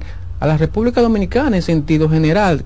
Quiero dar la bienvenida a Yorami Santiago, que está con nosotros esta tarde. Hola Cristian, hola María, hola a nuestro equipo técnico que siempre nos da soporte acá. Y sí, felices de estar acá con un programa cargado de mucha orientación e información, como dice Cristian, no solo para los clientes de Desur, sino para todos los clientes del sistema eléctrico, porque aquí damos orientación que son sobre cómo funciona el sistema eléctrico nacional. No, y sobre todo que eh, nuestra visión es ser un referente, ¿verdad? En materia de distribución de electricidad, un referente regional. Y sabemos que estas ondas hercianas llegan incluso más allá de la República Dominicana porque nos ven a través de CDN Radio, ¿verdad? En el caso de eh, la parte de FM para el Gran Santo Domingo, en la 92.5 FM, también zona sur y zona este, en el caso de la región norte, 89.7 FM, para Punta Cana, 89.9 FM. En el día de hoy, ajá. Para quienes están desde digital a través de www.cdnradio.com. Así es, así Ahí es. nos pueden ver incluso. Nos pueden ver y, y llegamos hasta más lejos, como Claro. mencionaba. Porque a través del internet llegamos a todas partes del mundo. Es decir, donde quiera que usted se encuentre y quiera saber acerca de lo que está aconteciendo con el sur dominicana, pues este es el momento de usted compartir esta información con sus familiares y con sus amigos para que se entere de todo lo que ha estado haciendo y también de lo que va a hacer en lo adelante el sur dominicana. Recordar, Cristian, que estaremos muy agradecidos de que esos clientes que estén ahí mirándonos, bueno, que nos reporten su sintonía, que nos dejen saber que están ahí. Es importante. Y que nos comenten qué les parecen los contenidos y qué cosas quizás ustedes eh, necesitan que compartamos acá también. ¿Y por dónde pudiéramos hacer eso? Pueden hacerlo a través de las redes sociales de Edesur, Ajá. Edesur RD en Twitter, en Instagram, también en Facebook. Nos pueden dejar un comentario y ahí ya lo sé, menos avisan. Estamos pendientes. Por supuesto, también agradecer al administrador general de Sur Dominicana, Milton Morrison, porque nos permite, eh, bueno, en este momento representar a la empresa a través de estos micrófonos eh, que utilizamos aquí en CDN Radio. Miren, una información que estuvo, eh, pues, pues que salió de Edesur Dominicana en esta semana, tuvo que ver eh, con la instalación de unas 500 luminarias LED en barrios y comunidades de San Juan de la Maguana. A ver si quién si puede ponchar el video para que quienes nos sintonizan a través de el sitio web puedan ver esa, esas imágenes y mientras tanto vamos haciendo, haciendo algunos comentarios al respecto. Decir que eh, la empresa del sur dominicana iluminó varios sectores de la provincia de la provincia eh, San Juan de la Maguana, colocando eh, 473 modernas luminarias LED con sus fotoceldas. Decir que eh, en San Juan de la Maguana fue impactado el centro del pueblo, Villa Liberación, Córbano Norte, Barrio Los Maestros y la salida hacia Ato del Padre. También están los municipios de Juan de Herrera, Vallejuelo, Boechío, el Hospital, los distritos municipales, el Rosario, Cerro Chalina, en las comunidades de la Maguana, los Cambrones, los Corocitos, en las matas de Falfán. A propósito, aprovechar para mis familiares en Juan de Herrera, enviarles saludos en esta oportunidad que estamos mencionando de que Edesur instaló nuevas luminarias LED en esa zona. Así que ya están viendo también parte de mi familia esos beneficios bien, que tienen estas bueno. comunidades. Ahí ven ustedes quienes nos sintonizan a través de CN Radio esas imágenes de la ejecutoria, de la colocación de esas eh, luminarias allá en el área de San Juan de la Maguana y hay algunos de estos sitios, algunos de estos lugares que quizás no son, no nos suena mucho. ¿eh? Exacto. No nos suena mucho eh, porque quizás también son lugares un tanto eh, apartados dentro de San Juan de la Maguana.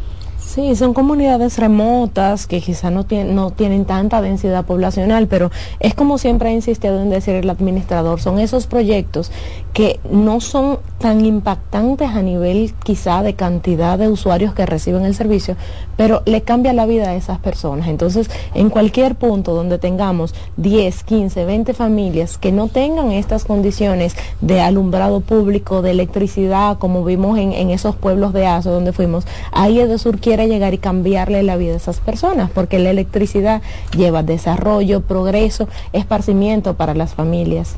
Y ahí tocamos una parte humana y es la, la algarabía, la alegría con que la gente recibe el servicio de electricidad, con que la gente aplaude que ya tienen zonas iluminadas que anteriormente estaban a oscuras. El testimonio de los ciudadanos, de los habitantes de esos sectores, es que en realidad sirve de motivación y tú dices, wow, hemos logrado algo importante durante el desarrollo de esta gestión, que es cumplir con esos objetivos de llevar iluminación a esas zonas, que realmente esto tendrá un impacto muy positivo, un antes y un después en todas las comunidades. Y los testimonios están ahí.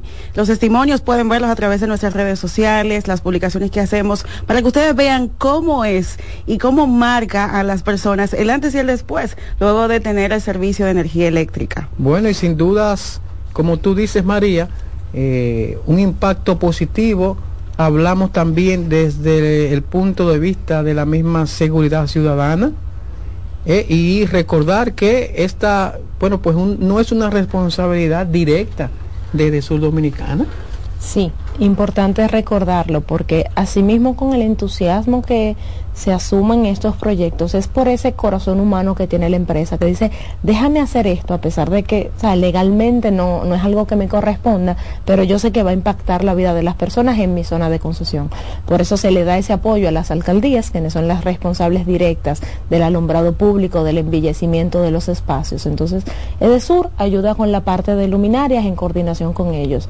Así que por eso como siempre el llamado es a las juntas de vecinos si tienen situaciones de electricidad acérquense a su alcaldía para que a través de ellos podamos gestionar esa ayuda No, y sobre todo también la parte del embellecimiento del entorno, porque eh, como hemos visto, estas luces LED contribuyen al embellecimiento del entorno, pero también se protege el medio ambiente, eh, bueno, y se ahorra energía, Sí, porque ya menos. no es el mismo sistema de, alumbrado de hace años atrás, sino que es un sistema de alumbrado totalmente nuevo, totalmente moderno, que contribuye en este sentido a, a que esos entornos, a veces muy apartados, ¿verdad?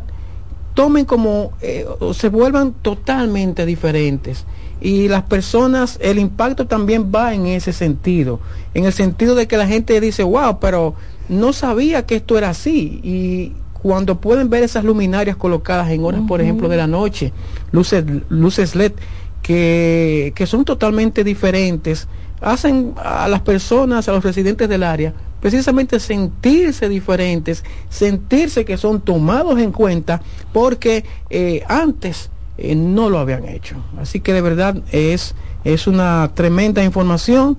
Eh, más adelante estaremos hablando de otras eh, ejecutorias que ha estado haciendo de Sur Dominicana, pero de momento debemos hacer nuestra primera pausa, decirles que en un momentito vamos a contar acá con la presencia de dos tremendos colaboradores de Sur Dominicana y estaremos abordando un tema que a muchos les llama la atención y hablamos de los mantenimientos programados. Así que no se muevan porque ya regresamos con más de Edesur en la radio.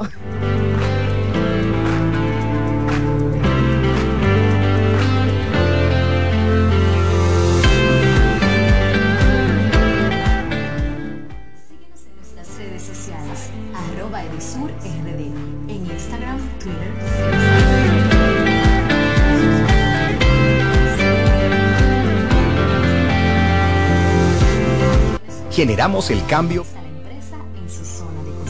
Cada trabajo, cada proyecto, cada meta, solo se logra con energía. Energía positiva, energía generada, energía distribuida. La puedes ver en los ojos de la gente que trabaja para llevar energía a todos nuestros clientes. Usemos la energía de manera responsable y eficiente. Trabajemos juntos para eliminar el fraude. El compromiso es que todos paguemos la luz a tiempo para tener energía todo el tiempo. Juntos lo lograremos. Edesur, energía positiva para ti.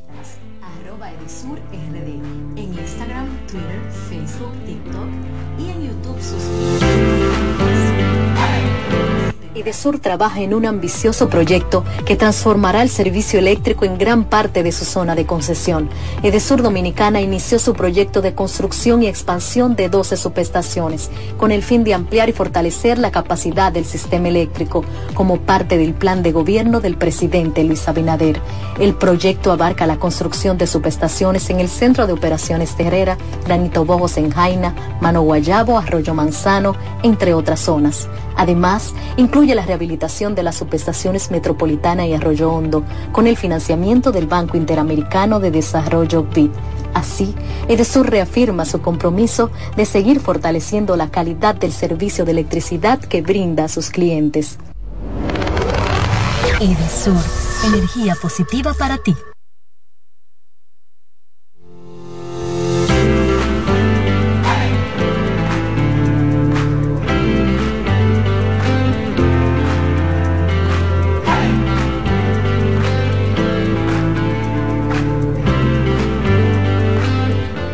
Continuamos con más de Edesur en la radio. Tal y como decíamos, contamos ahora con la presencia de dos tremendos colaboradores de Edesur Dominicana.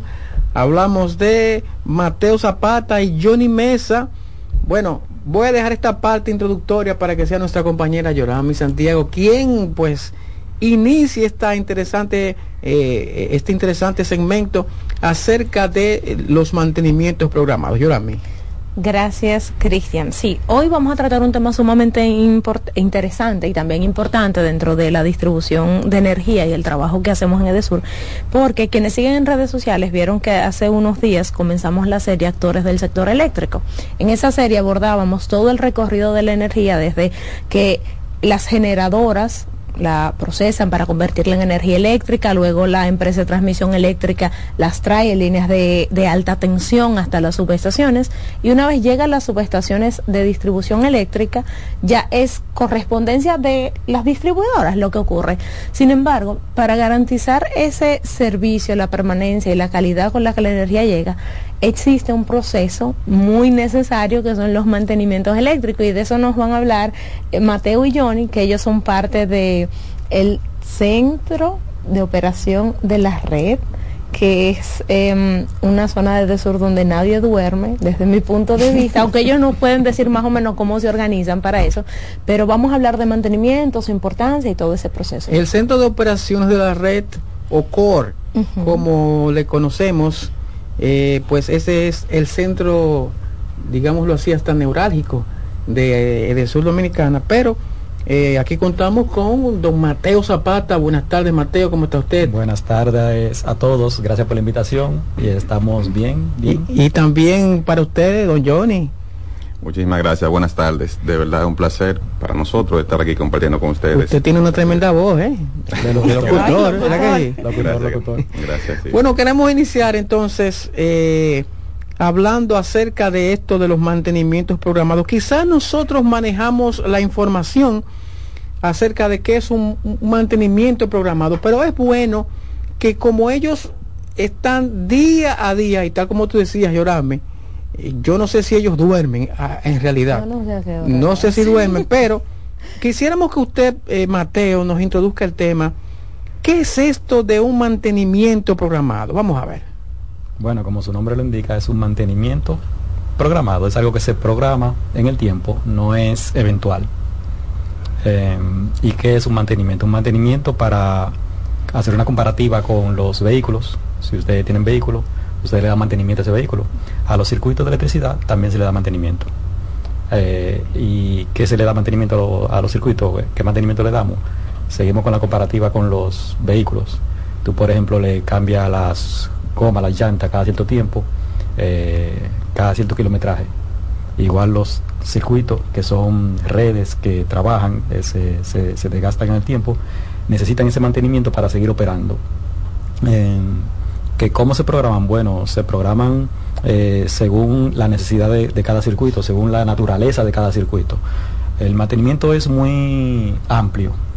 Eh, tú puedes tener un mantenimiento, por ejemplo, de poda, que es la, la corta de árboles, puede tener mantenimiento en la misma sujetación, eh, tratamiento del aceite del transformador de potencia, cambio, sustitución de piezas en, los, en, las, en las líneas, tú puedes tener cambio de conectores, puedes tener cambio de de poste dependiendo del nivel de deterioro y depende mucho de la zona donde está ubicado eh, cada circuito, la zona que recorre cada circuito. Por ejemplo, el mantenimiento en la zona rural no es igual al mantenimiento en la zona eh, capitalina. Mm. Me llama la atención eh, algo que usted mencionó, que es un tema incluso sensible, por lo que implica. Usted habló de poda de árboles. ¿Por qué es necesario en un momento determinado eh, realizar o aplicar una poda de árboles porque eh, para realizar algún mantenimiento o por causa de un mantenimiento. ¿Por qué es necesario la poda? Sí. Bueno, eh, si tú la dejas crecer, ellas interactúan con las redes eléctricas. cuando la las ramas llegan a la línea, pueden provocar un cortocircuito y interrumpen el servicio a todos los moradores de ese servicio. Entonces, antes de que eso ocurra, la brigada de poda la interviene y va cortando eh, las ramas que van alcanzando la línea. O sea que eh, en este caso, y vuelvo y reitero, es un tema un tanto sensible, la poda de árbol es importante para evitar eh, que ocurra quizás alguna avería, ¿verdad? Una interrupción. o una interrupción. ¿Una interrupción? No programada. Una interrupción no programada. Es importante esto porque, eh, bueno, en ocasiones hemos visto como eh, personas, quizás a través de las redes sociales de Sur Dominicana, eh, se quejan porque ven alguna brigada que está aplicando una poda, pero ya sabemos la importancia que esto atañe para el mismo sistema de distribución de, de Sur Dominicana. De verdad que sí eh, interesante esta, esta, esta respuesta. El tema de los mantenimientos puede variar por zona, puede que haya zonas que tengan más mantenimientos que otras. Claro que sí. Eh, depende del circuito, depende de la zona, depende incluso de la carga del circuito. No todos los circuitos tienen la misma carga. ¿Con carga te, refieres a cantidad de usuarios conectados al circuito? Cantidad de usuarios conectados al servicio. Eh, comparamos con los vehículos. No es lo mismo, por ejemplo, un vehículo de carga que te recorra tanto kilómetros al mes que un vehículo que tú tienes para tu uso personal, que te recorre menos kilómetros al mes. Claro está, a ese vehículo que tiene una mayor carga, que hace un mayor trabajo, tú le das un mayor mantenimiento que a ese que tú usas quizá dos veces, tres veces al día.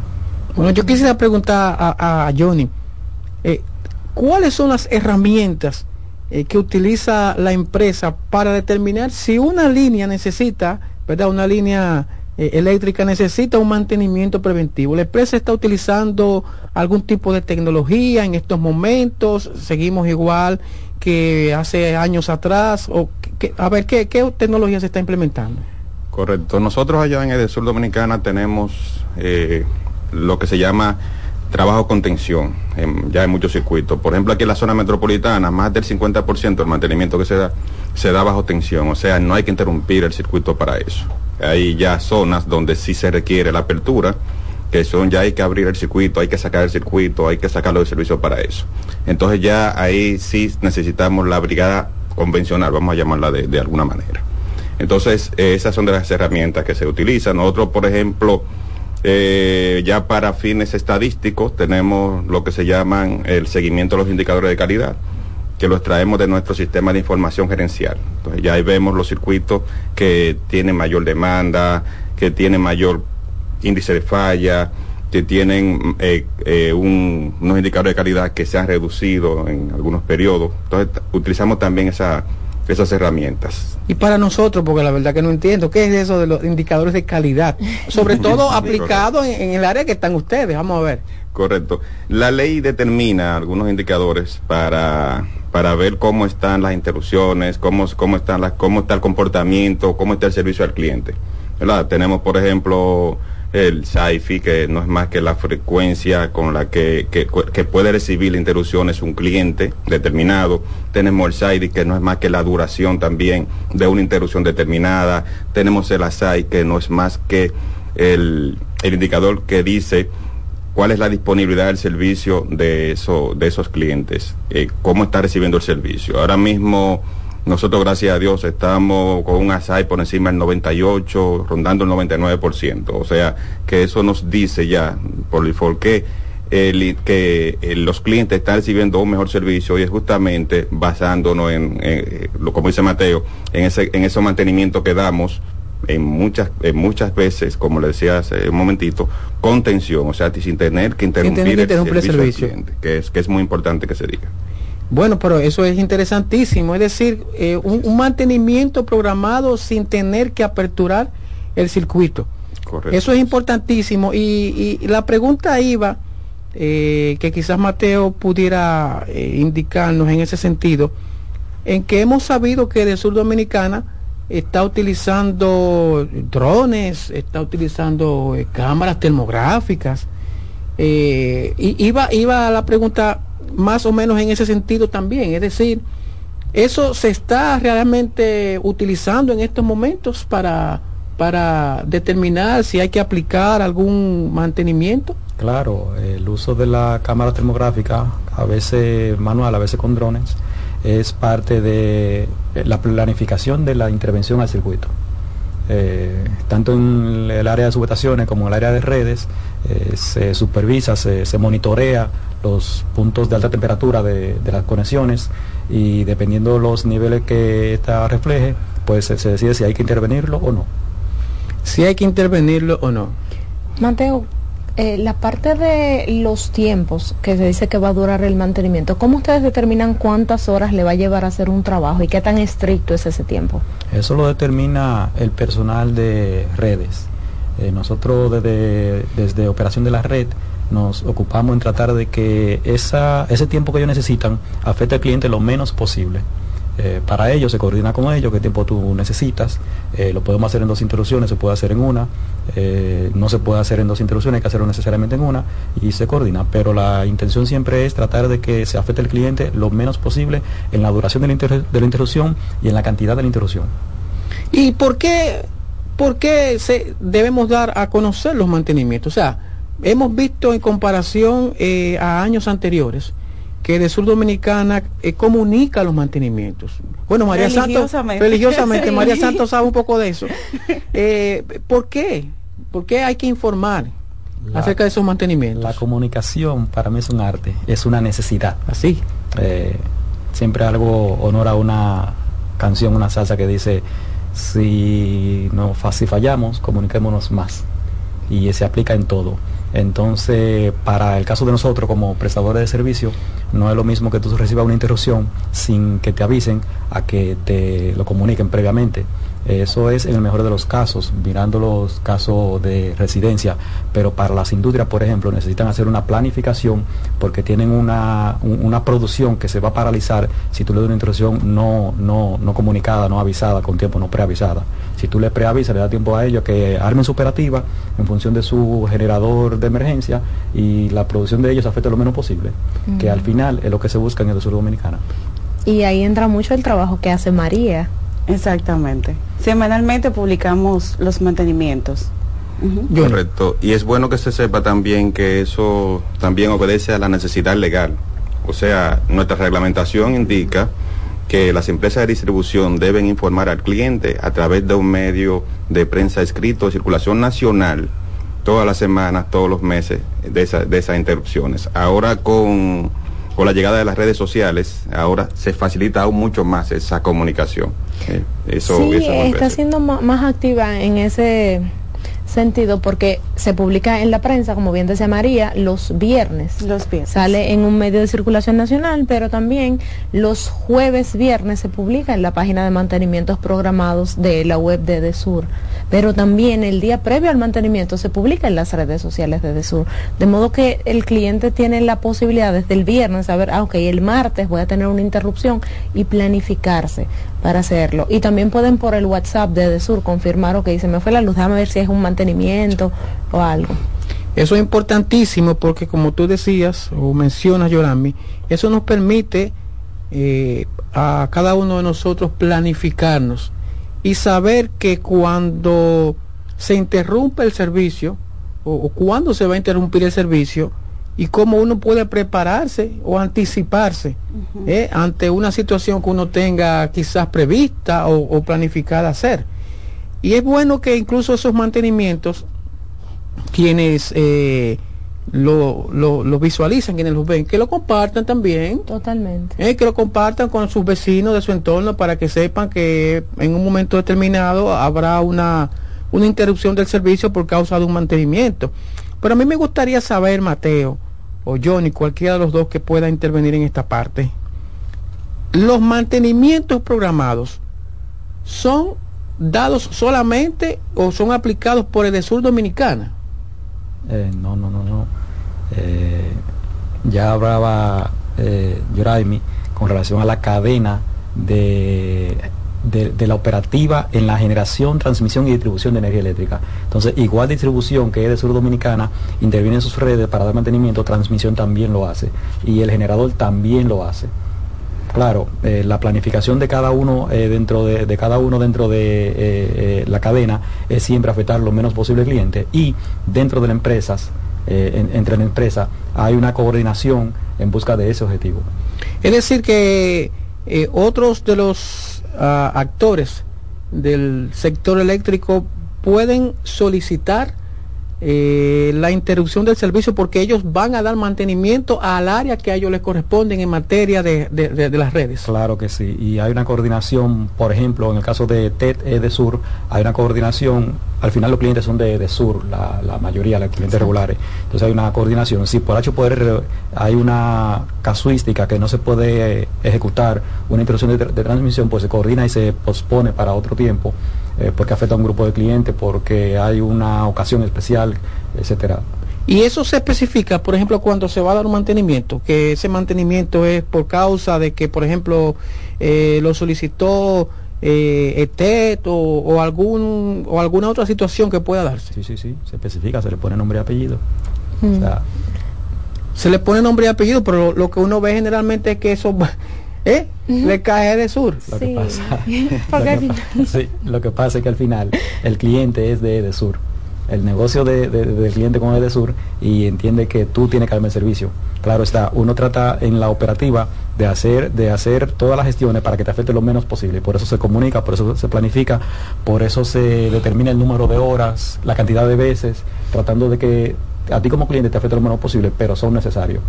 Volvemos al ejemplo del, del vehículo. Si tú no le cambias las llantas a tu vehículo eh, en la fecha que tiene que cambiárselo, en algún momento esa llanta te dejarán en el camino. Entonces, antes de que se produzca la avería, es necesario el mantenimiento. Bueno amigos, un tema importantísimo que estamos abordando y estamos tratando en estos momentos acerca de los mantenimientos programados, en este caso los relacionados con el sur dominicana y ya hemos aclarado que hay otros que vienen a causa de que son solicitados por otro o por alguno de los actores del sector eléctrico. Pero debemos hacer una pausa, debemos hacer una, una segunda pausa. Voy a pedir a, a Mateo y también a Johnny para que se queden unos minutitos más porque hay otras preguntas, hay otras inquietudes que quisiéramos que ustedes nos aclararan y sobre todo también a cada uno de los clientes de, de Sur Dominicana. Así que no se mueva porque volvemos con más aquí en Edesur en la radio. Nos vamos a una pausa, pero volvemos con más energía.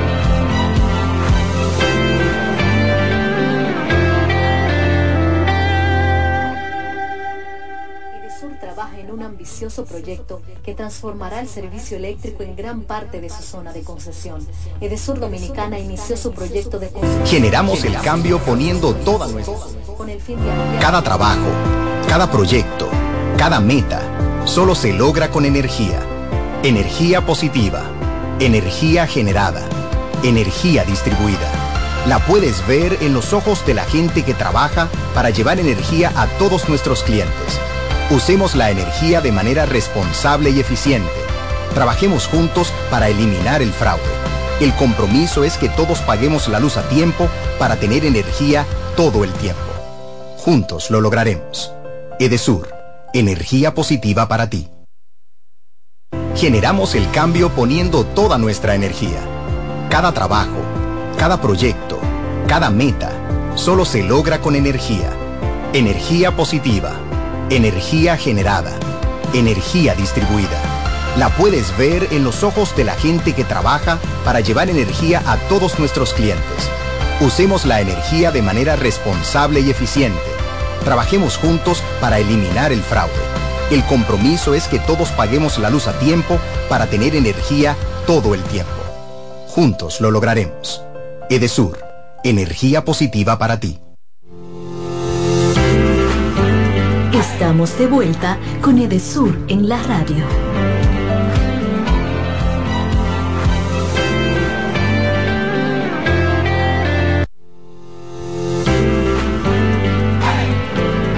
Continuamos con más aquí en Edesur en la radio, señores, no me dejen solo, no me dejen solo, que aquí hay mucho ánimo. Yo sé que este tema que estamos hablando es un tema, ¿verdad? Vamos otra vez, vamos otra, otra vez, señores, retornamos con más aquí en Edesur en la radio. Oh, pero qué bueno. Ahora sí, como que ahora nos metimos en energía positiva, ¿verdad? Qué bueno. Mira, Mateo y, y Johnny, eh, continuamos con este interesantísimo tema y quisiera saber eh, cómo, cómo manejan ustedes esa, esa tensión que se vive ahí en el centro de operaciones de la red, porque eh, saber o, manejar lo que está ocurriendo, y esa es la realidad, lo que está ocurriendo al instante en un área específica de la amplia zona del sur dominicano, es decir, pasó esto o pasó lo otro. ¿Cómo ustedes manejan ese ambiente ahí adentro? Eh, bueno, cada vez más cuesta arriba. Eh, sabe que venimos en evolución en el sistema y claro está, antes se daban más interrupciones que ahora. Eh, entonces la gente como que se acomodaba a eso, pero ahora hay más exigencias. Y cuando tú tienes un- una interrupción por la causa que fuere, sea por Edesur o no sea por Edesur, tú sabes que tiene una cantidad de clientes fuera y eso te genera cierta, cierta presión interna. Eh, y dependiendo si la zona crece, así crece la presión sobre, sobre uno. No importa la hora. Sabe que tiene una cantidad de personas fuera, de clientes fuera, que van a empezar a llamar, que ustedes se le están explotando las redes, que el centro, el call center está, tiene, está recibiendo muchas llamadas y tú tienes todo, tú sabes todo eso y eso te genera cierta presión y cuándo que le vamos a servicio y qué es lo que pasa y tú llamas a redes y, o si es de transmisión te comunica con, trans- con transmisión. Dame un tiempo de, de espera que no sea mucho, pero eh, el que no sea mucho es lo que uno quiere. Él se va a llevar el tiempo que necesite, que no sea mucho el tiempo y cuando tú, tú sabes que el, asu- que el asunto va para largo, la interacción va para larga, eso te, te- tú no, no tienes posibilidad ¿no? De, de- de dar el servicio tú, porque si de uno, de uno dependiera uno solo se lo diera. Exacto. Eh, eh, eso te, te genera cierta presión. ¿Y cómo es eso? Yo, yo sé que tú tienes una pregunta, pero espérate, porque no quiero que se me vaya, como dicen por ahí. Eh, ¿Cómo es eso de que ustedes con un simple botón, a ver si Johnny pudiera ayudarnos ahí, ¿cómo es eso que ustedes con un simple botón pueden eh, activar o desactivar un, un área específica de un circuito? Bueno, tal y como dice Mateo, eh, hemos ido evolucionando con el tiempo. Resulta que antes esa operación que tú dices, ese monitoreo, esa supervisión de la red de distribución, se hacía con lo que se llamaba un operador en la subestación. En cada subestación había un operador. Con Yo, un mi, radio. mi ejemplo, yo vengo de ahí. Yo fui operador Oh, en, sí. su, en su momento. Y cuando, y teníamos que estar pendientes a cualquier eventualidad que haya en la subestación. Cualquier situación que se presente anormal, había que estar pendiente. Cualquier llamado que hacía la sala de operación, había que estar pendiente. Bueno, pues entonces ya ahora tenemos lo que se llama un sistema SCADA, ¿verdad? Que es el sistema de supervisión y monitoreo de adquisición de datos a distancia. O sea, tenemos la posibilidad de ver qué está sucediendo en las subestaciones en tiempo real, eh, de manera remota y cualquier operación que tengamos que hacer también en caso de hay que sacar un circuito por emergencia, eh, obedecer las instrucciones del centro de control de energía, también lo podemos hacer vía vía remoto y al instante, en tiempo real, a un clic. Y a ustedes se, se le, eh, o sea, cuando se da una situación, eh, hay una alerta que se le dispara. Correcto, correcto. Hay fallas que se presentan en la red de distribución, hay protecciones que actúan ante cualquier situación que esa protección ve en la red de distribución. Ejemplo, se cae una línea primaria.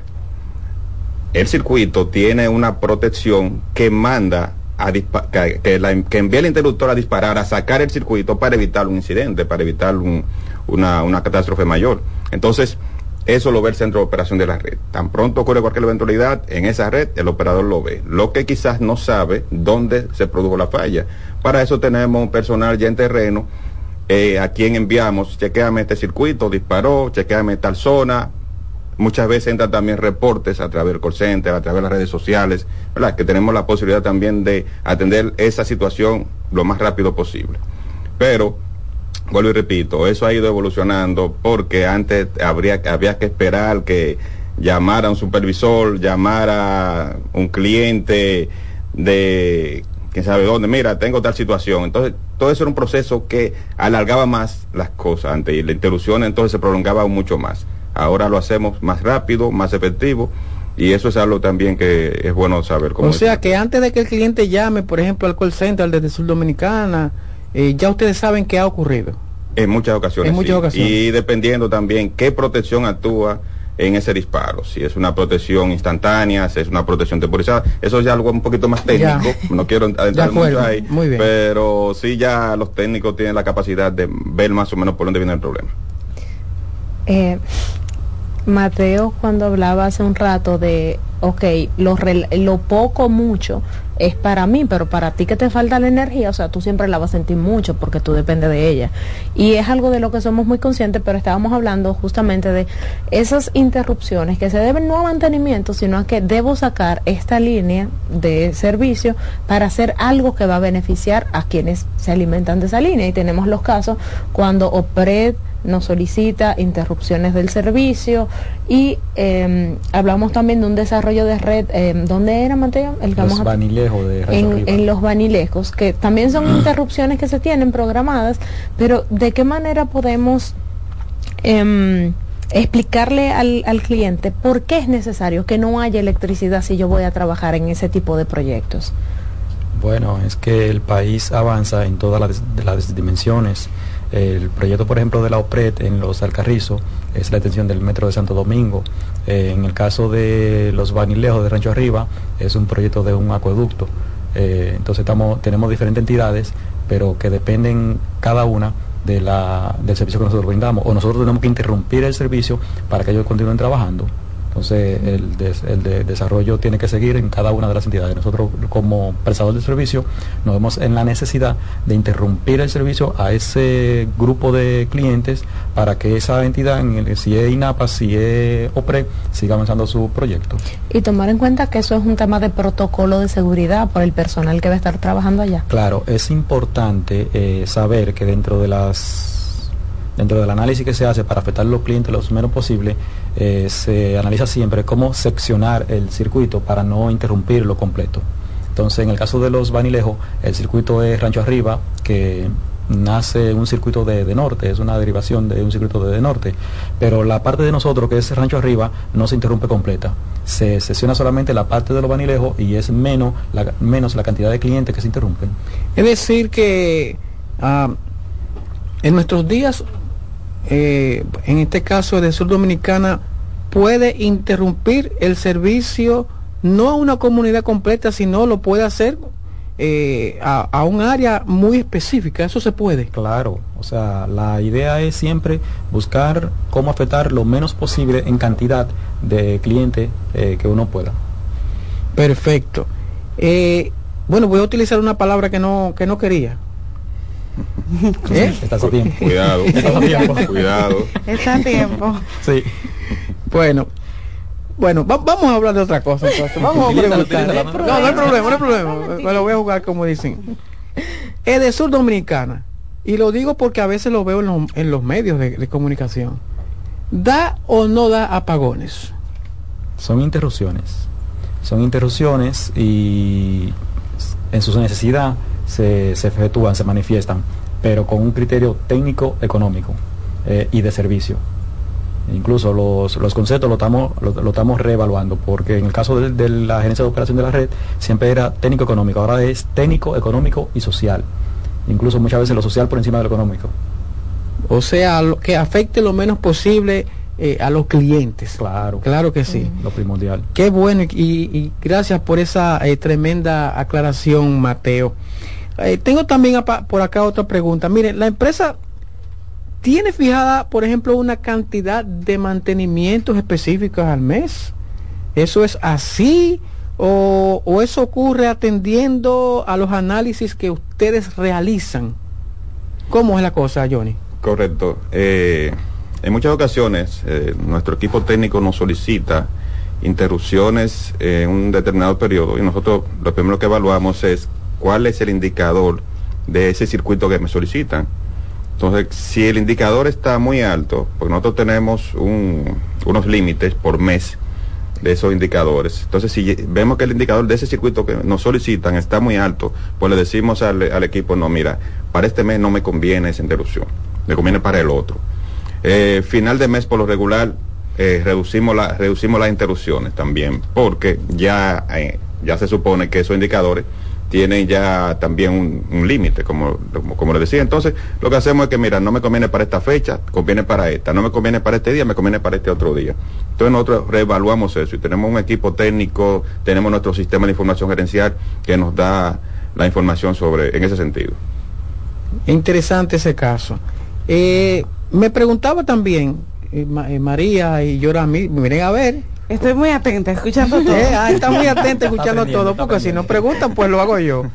Eh, esa operativa que llevan, eh, llevan ustedes eh, con el personal que está en terreno, ¿cómo es que manejan ustedes eso? Porque yo me imagino que eh, de esas brigadas, ¿verdad? Quizás algunos no duermen. ¿o ¿Cómo es que se maneja eso? ¿Cómo manejan ustedes eso? No, hay una, hay una planificación, eh, hay, un, hay horarios establecidos, hay un formato, hay una estructura y por ejemplo para el centro de operación de la red Cora ya en Edesur tenemos tres tandas, tres tandas y cada turno es un personal diferente, Eh, uno que trabaja en la mañana, otro en la tarde y otro amanece.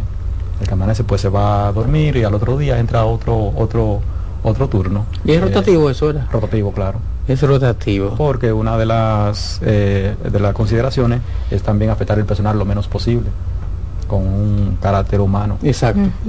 O sea que eso se refleja no solamente desde el punto de vista, a- o sea, de los clientes, de evitar o de, o de tratar de, de no dar una interrupción en caso de no ser necesario, pero también eh, cuidando a, a nuestros colaboradores, ¿verdad que sí? Integridad humana. En, en calidad humana. Qué bueno y qué interesante esa pregunta. Ocurre que viene un aguacero. Bueno, no, vamos a hablar de esto, es importante. Aguacero y suena una tronada, un bim bang. Se va el servicio. ¿Qué ocurrió ahí? Tú dijiste la palabra aguacero y una vez se me, se me activaron. Ajá, ajá. Sí. Mucha experiencia eh, con el tema de las lluvias. Sí, sí, y cada día va creciendo porque sabes que el año pasado y el año antipasado se han dado fenómenos en noviembre que ha afectado considerablemente eh, eh, el país, eh, incluso nuestra zona metropolitana. La zona de concesión de Desor, sí. Sí, una, la- le llamamos clima de favorable a la causa cuando tenemos interrupciones por esa, por esa causa, por la causa de la lluvia. Eh, se pueden ver en varios, en varios aspectos. Tú tienes, por ejemplo, eh, cuando viene con brisa, que son los huracanes, los ciclones, es una, es uno de los temas. O las Y también- tormentas, eh, tormentas cuando hay tropicales. inundaciones.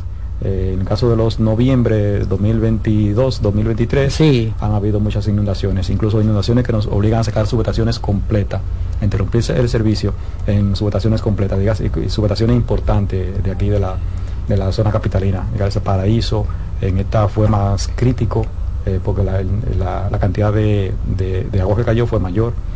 Eh, y sí es cuesta arriba realmente.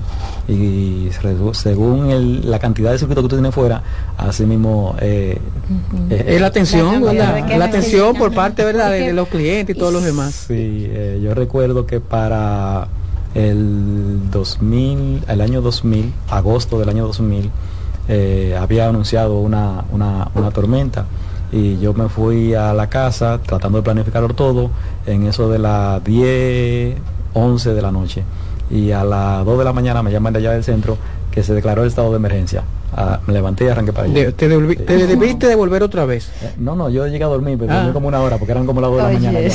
Por eso es que digo. Me levanté y arranqué para allá. Pero qué bueno, Cristian, que traes el tema de las lluvias, porque una queja de muchas personas es como que no, caen dos goticas de agua y, y se te lleva la luz, pero a veces lo que la persona no entiende es que como el circuito no inicia y termina en tu casa, quizás en tu zona no hay peligro por ese poquito de lluvia que tú estás viendo, pero más adelante sí. Entonces, em, podemos hablar de cuando esa interrupción es es como que tengo que sacar un circuito porque en un punto del circuito hay peligro y tengo que desenergizarlo completamente por seguridad. Eso es algo que a veces el usuario que está luz, y es muy entendible porque es un poquito, te da impotencia cuando tú estás en casa varado con- y encima no tienes luz, pero hay un tema de seguridad del personal que va a trabajar, de quienes están en la calle por situaciones adversas. Y los mismos moradores, hay sectores que se inundan. En esta pasada, en este pasado noviembre, 102 Bayona fue uno de los circuitos, pero aparte de las subestaciones completas y del 911 tenemos un enlace con el 911, nos llaman para que des- desenergicemos el los circuitos o el circuito en cuestión. ¿Y ustedes monitorean desde el centro de operación de la red las condiciones del tiempo? Sí. ¿Las monitorean? Sí, desde que se está por producir un fenómeno hasta que se manifiesta.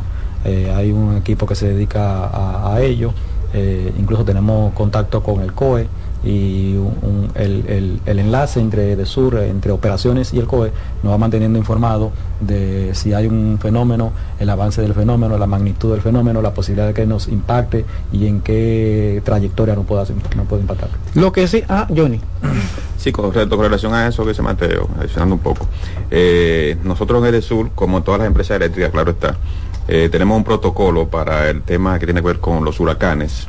O sea, eh, nuestra reglamentación de hecho establece que todas las empresas eléctricas deben tener ese protocolo anual y entregárselo al organismo coordinador y a la superintendencia de electricidad que y ese protocolo indica cómo actuar ante la llegada de un fenómeno atmosférico, dígase una tormenta o un huracán propiamente dicho. De hecho, es un plan de contingencia que se da a conocer incluso a los medios en ese sentido. Correcto, así. Pero si bien es cierto que eh, se dan esas situaciones con los eh, sistemas tropicales que afectan la zona de concesiones de Sur Dominicana, también es importante reconocer que de Sur Dominicana tiene una capacidad de respuesta única para restablecer el servicio y las evidencias están ahí.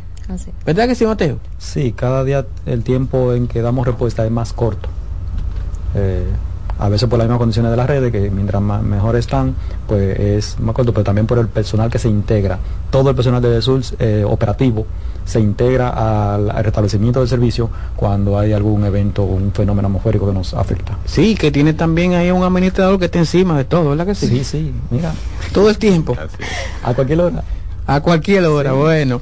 Amigos, debemos despedir en este momento a don Johnny eh, Mesa, ¿verdad? Y también a Mateo Zapata. Les, agra- les agradecemos el que hayan estado con nosotros este sábado abordando este importantísimo tema porque hemos hemos recibido información de primera mano de este tema de los mantenimientos. Sé que nuestros amigos Radio Escucha ahora salen un poco más edificados acerca de los mantenimientos programados que eh, pues da el Sur Dominicana, el porqué y todo lo que esto conlleva. Así que Johnny, también para ti Mateo, muchas gracias por estar con nosotros y por supuesto nosotros les invitamos a que se queden ahí porque todavía nos queda un poquito más aquí de Edesur en la radio.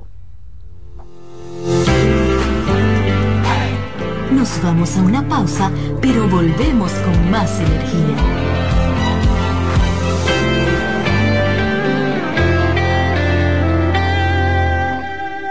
Generamos el cambio poniendo toda nuestra energía. Cada trabajo, cada proyecto, cada meta, solo se logra con energía. Energía positiva, energía generada, energía distribuida. la puedes ver en los ojos de la gente que trabaja para llevar energía a todos nuestros clientes. Usemos la energía de manera responsable y eficiente. Trabajemos juntos para eliminar el fraude. El compromiso es que todos paguemos la luz a tiempo para tener energía todo el tiempo. Juntos lo lograremos. Edesur, energía positiva para ti. El liderazgo de CDN se erige con fuerza, marcando 26 años como el pilar informativo de la República Dominicana. Desde 1998 hemos situado a nuestros espectadores en la primera fila de cada evento relevante, proporcionando una ventana esencial para mantenerlos debidamente informados. En este 2024 venimos minuto a minuto con Fitur 2024, con la Serie del Caribe, con la rendición de cuentas del Poder Ejecutivo, con las elecciones municipales, también las presidenciales, con la cobertura por aire, mar y tierra de Semana Santa, además la asamblea del 16 de agosto y todo, absolutamente todo lo que sea noticia, lo recibirás instantáneamente aquí en el líder indiscutible en coberturas, CDN. 26 años junto a ti. Por eso somos el canal de noticias de los dominicanos. Generamos el cambio poniendo toda nuestra energía. Cada trabajo, cada proyecto, cada meta, solo se logra con energía. Energía positiva, energía generada, energía distribuida la puedes ver en los ojos de la gente que trabaja para llevar energía a todos nuestros clientes. Usemos la energía de manera responsable y eficiente. Trabajemos juntos para eliminar el fraude. El compromiso es que todos paguemos la luz a tiempo para tener energía todo el tiempo. Juntos lo lograremos. Edesur, energía positiva para ti. Enterados, un espacio que analiza los hechos nacionales e internacionales y te ofrece todas las informaciones de forma precisa y objetiva. Enterados, comentarios, análisis y orientación. Con los periodistas Albanelli Familia y Wilkin Amador. Todos los sábados de 7 a 9 de la mañana por CDN Radio.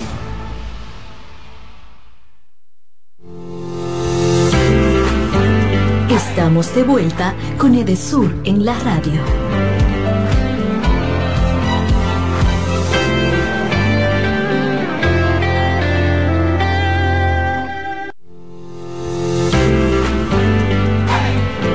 Bueno, continuamos ya con esta última parte de Edesur en la radio. Interesante lo que ha estado ocurriendo en el día de hoy en este programa María Santos y Yorami, ¿eh? Ha sido una entrevista muy enriquecedora el contenido que tenemos aquí en el día de hoy y sobre todo que esperamos que haya servido de respuesta a muchas preguntas de nuestros clientes. Así es. Y recordar que Edesur Dominicana, ya esa información se dio la semana pasada, pero el Sur Dominicana pues eh, lanzó ese plan de emergencia electoral con motivo a las elecciones municipales de ahora del mes de febrero. Sí, Cristian, a propósito de mantenimientos programados, este es un plan que abarca toda el área de concesión de Sur con mantenimientos programados en miras a prevenir cualquier incidente durante las elecciones que tengan que ver con el sistema eléctrico.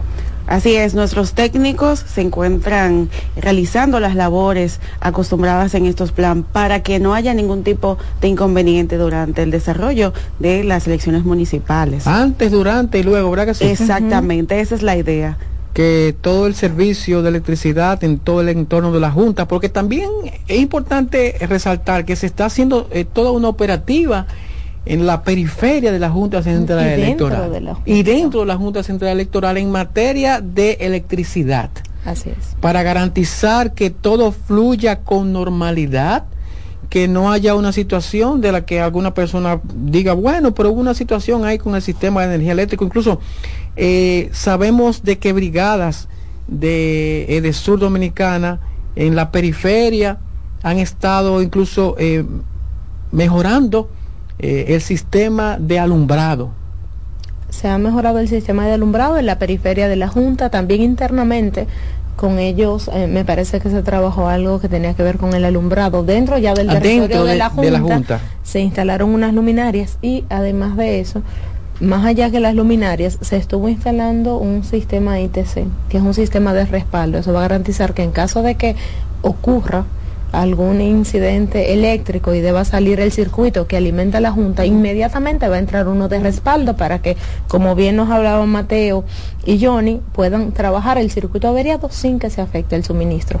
Eso es importantísimo porque eso nos habla entonces de la previsión que tiene de Sur Dominicana, ¿verdad?, en materia de suministrar el servicio a la Junta Central Electoral, eh, tomando en cuenta que eh, para el 18 de febrero, ¿verdad? Así es. Eh, el centro de atención de la República Dominicana. El centro de atención. Y de hecho, con estos trabajos, con esos trabajos de Sur Dominicana, contribuye al bienestar nacional, al fortalecimiento de la democracia y que los ciudadanos pues puedan ejercer ese libre derecho al voto. No, y decir también que no solamente se circunscribe al área de la Junta Central Electoral. ¿eh? Este eh, plan de emergencia electoral eh, para las elecciones municipales de ahora del mes de febrero abarca a todos esos colegios electorales que se encuentran en la zona de Sur Dominicana y por supuesto nuestras brigadas en esas 10 provincias, incluyendo la zona de Santo Domingo, están trabajando de manera ardua en los eh, centros, ¿verdad?, en esos colegios electorales, de manera tal que todo transcurra con bastante normalidad. A esta jornada, Cristian, también se involucra no solamente el personal técnico, sino también de las áreas administrativas y todas las direcciones que ya están llamadas a trabajar y estar activos durante todo este proceso para que todo fluya de manera normal. Queremos que usted se quede con esa información porque lamentablemente ya terminamos esta tarde de este programa Sur en la radio, no sin antes agradecer a, a Kienzi Montero y también a Jonathan Cepeda, quienes están ahí en los controles por asistirnos eh, y darnos verdad estas atenciones especiales mientras nos encontramos acá eh, en este programa. Les invitamos a que usted eh, vuelva a sintonizar con nosotros el próximo sábado de 4 a 5 por CDN Radio y para que sepa más acerca de lo que hace Edesur Dominicana y usted se enterará de eso por aquí en Edesur en la radio. Nos vemos. Escuchas CDN Radio, 92.5 Santo Domingo Sur y Este, 89.9 Punta Cana y 89.7 toda la región norte. La mejor forma de demostrar tu amor por Santo Domingo es cuidarlo. transformarlo, limpiarlo, disfrutarlo. Juntos hemos logrado mucho, pero aún tenemos trabajo por hacer. Por amor a Santo Domingo, sigamos transformándolo en ese lugar del que nos sintamos aún más orgullosos de llamarlo nuestra casa. Carolina Alcaldesa, vota este 18 de febrero. El liderazgo de CDN se erige con fuerza, marcando 26 años como el pilar informativo de la República Dominicana. Desde 1998 hemos situado a nuestros espectadores en la primera fila de cada evento relevante, proporcionando una ventana esencial para mantenerlos debidamente informados. En este 2024 venimos minuto a minuto con Fitur 2024, con la Serie del Caribe, con la rendición de cuentas del Poder Ejecutivo, con las elecciones municipales, también las presidenciales, con la cobertura por aire, mar y tierra de Semana Santa, además la Asamblea del 16 de agosto y todo, absolutamente todo lo que sea noticia, lo recibirás instantáneamente aquí en el líder indiscutible en coberturas, CDN. 26 años junto a ti. Por eso somos el canal de noticias de los dominicanos. R&R Producciones presenta en Hard Rock Santo Domingo 14 de febrero José Peñasoso y toda su banda gorda con una de las historias más grandes de la música dominicana 30 aniversario mi historia musical una noche inolvidable que no te puedes perder porque el 14 de febrero será la noche de Peña Suazo en Hard Rock Santo Domingo. Boletas en Huepa Ticket, Supermercados Jumbo y Nacional. Información al 809-851-5790. Invita CDN. Gente al servicio de la gente son tus siempre contigo, conmigo siempre. Gente cercana a la gente. Esos son los candidatos y candidatas a las alcaldías y regidurías del Partido Revolucionario Moderno. En la boleta electoral, márcalos con una X en el recuadro azul y blanco del PRM. El 18 de febrero ganamos y en mayo arrasamos. Comisión Técnica por el Cambio. CTC, el cambio continúa. Sí. En CDN Radio, la hora 5 de la tarde.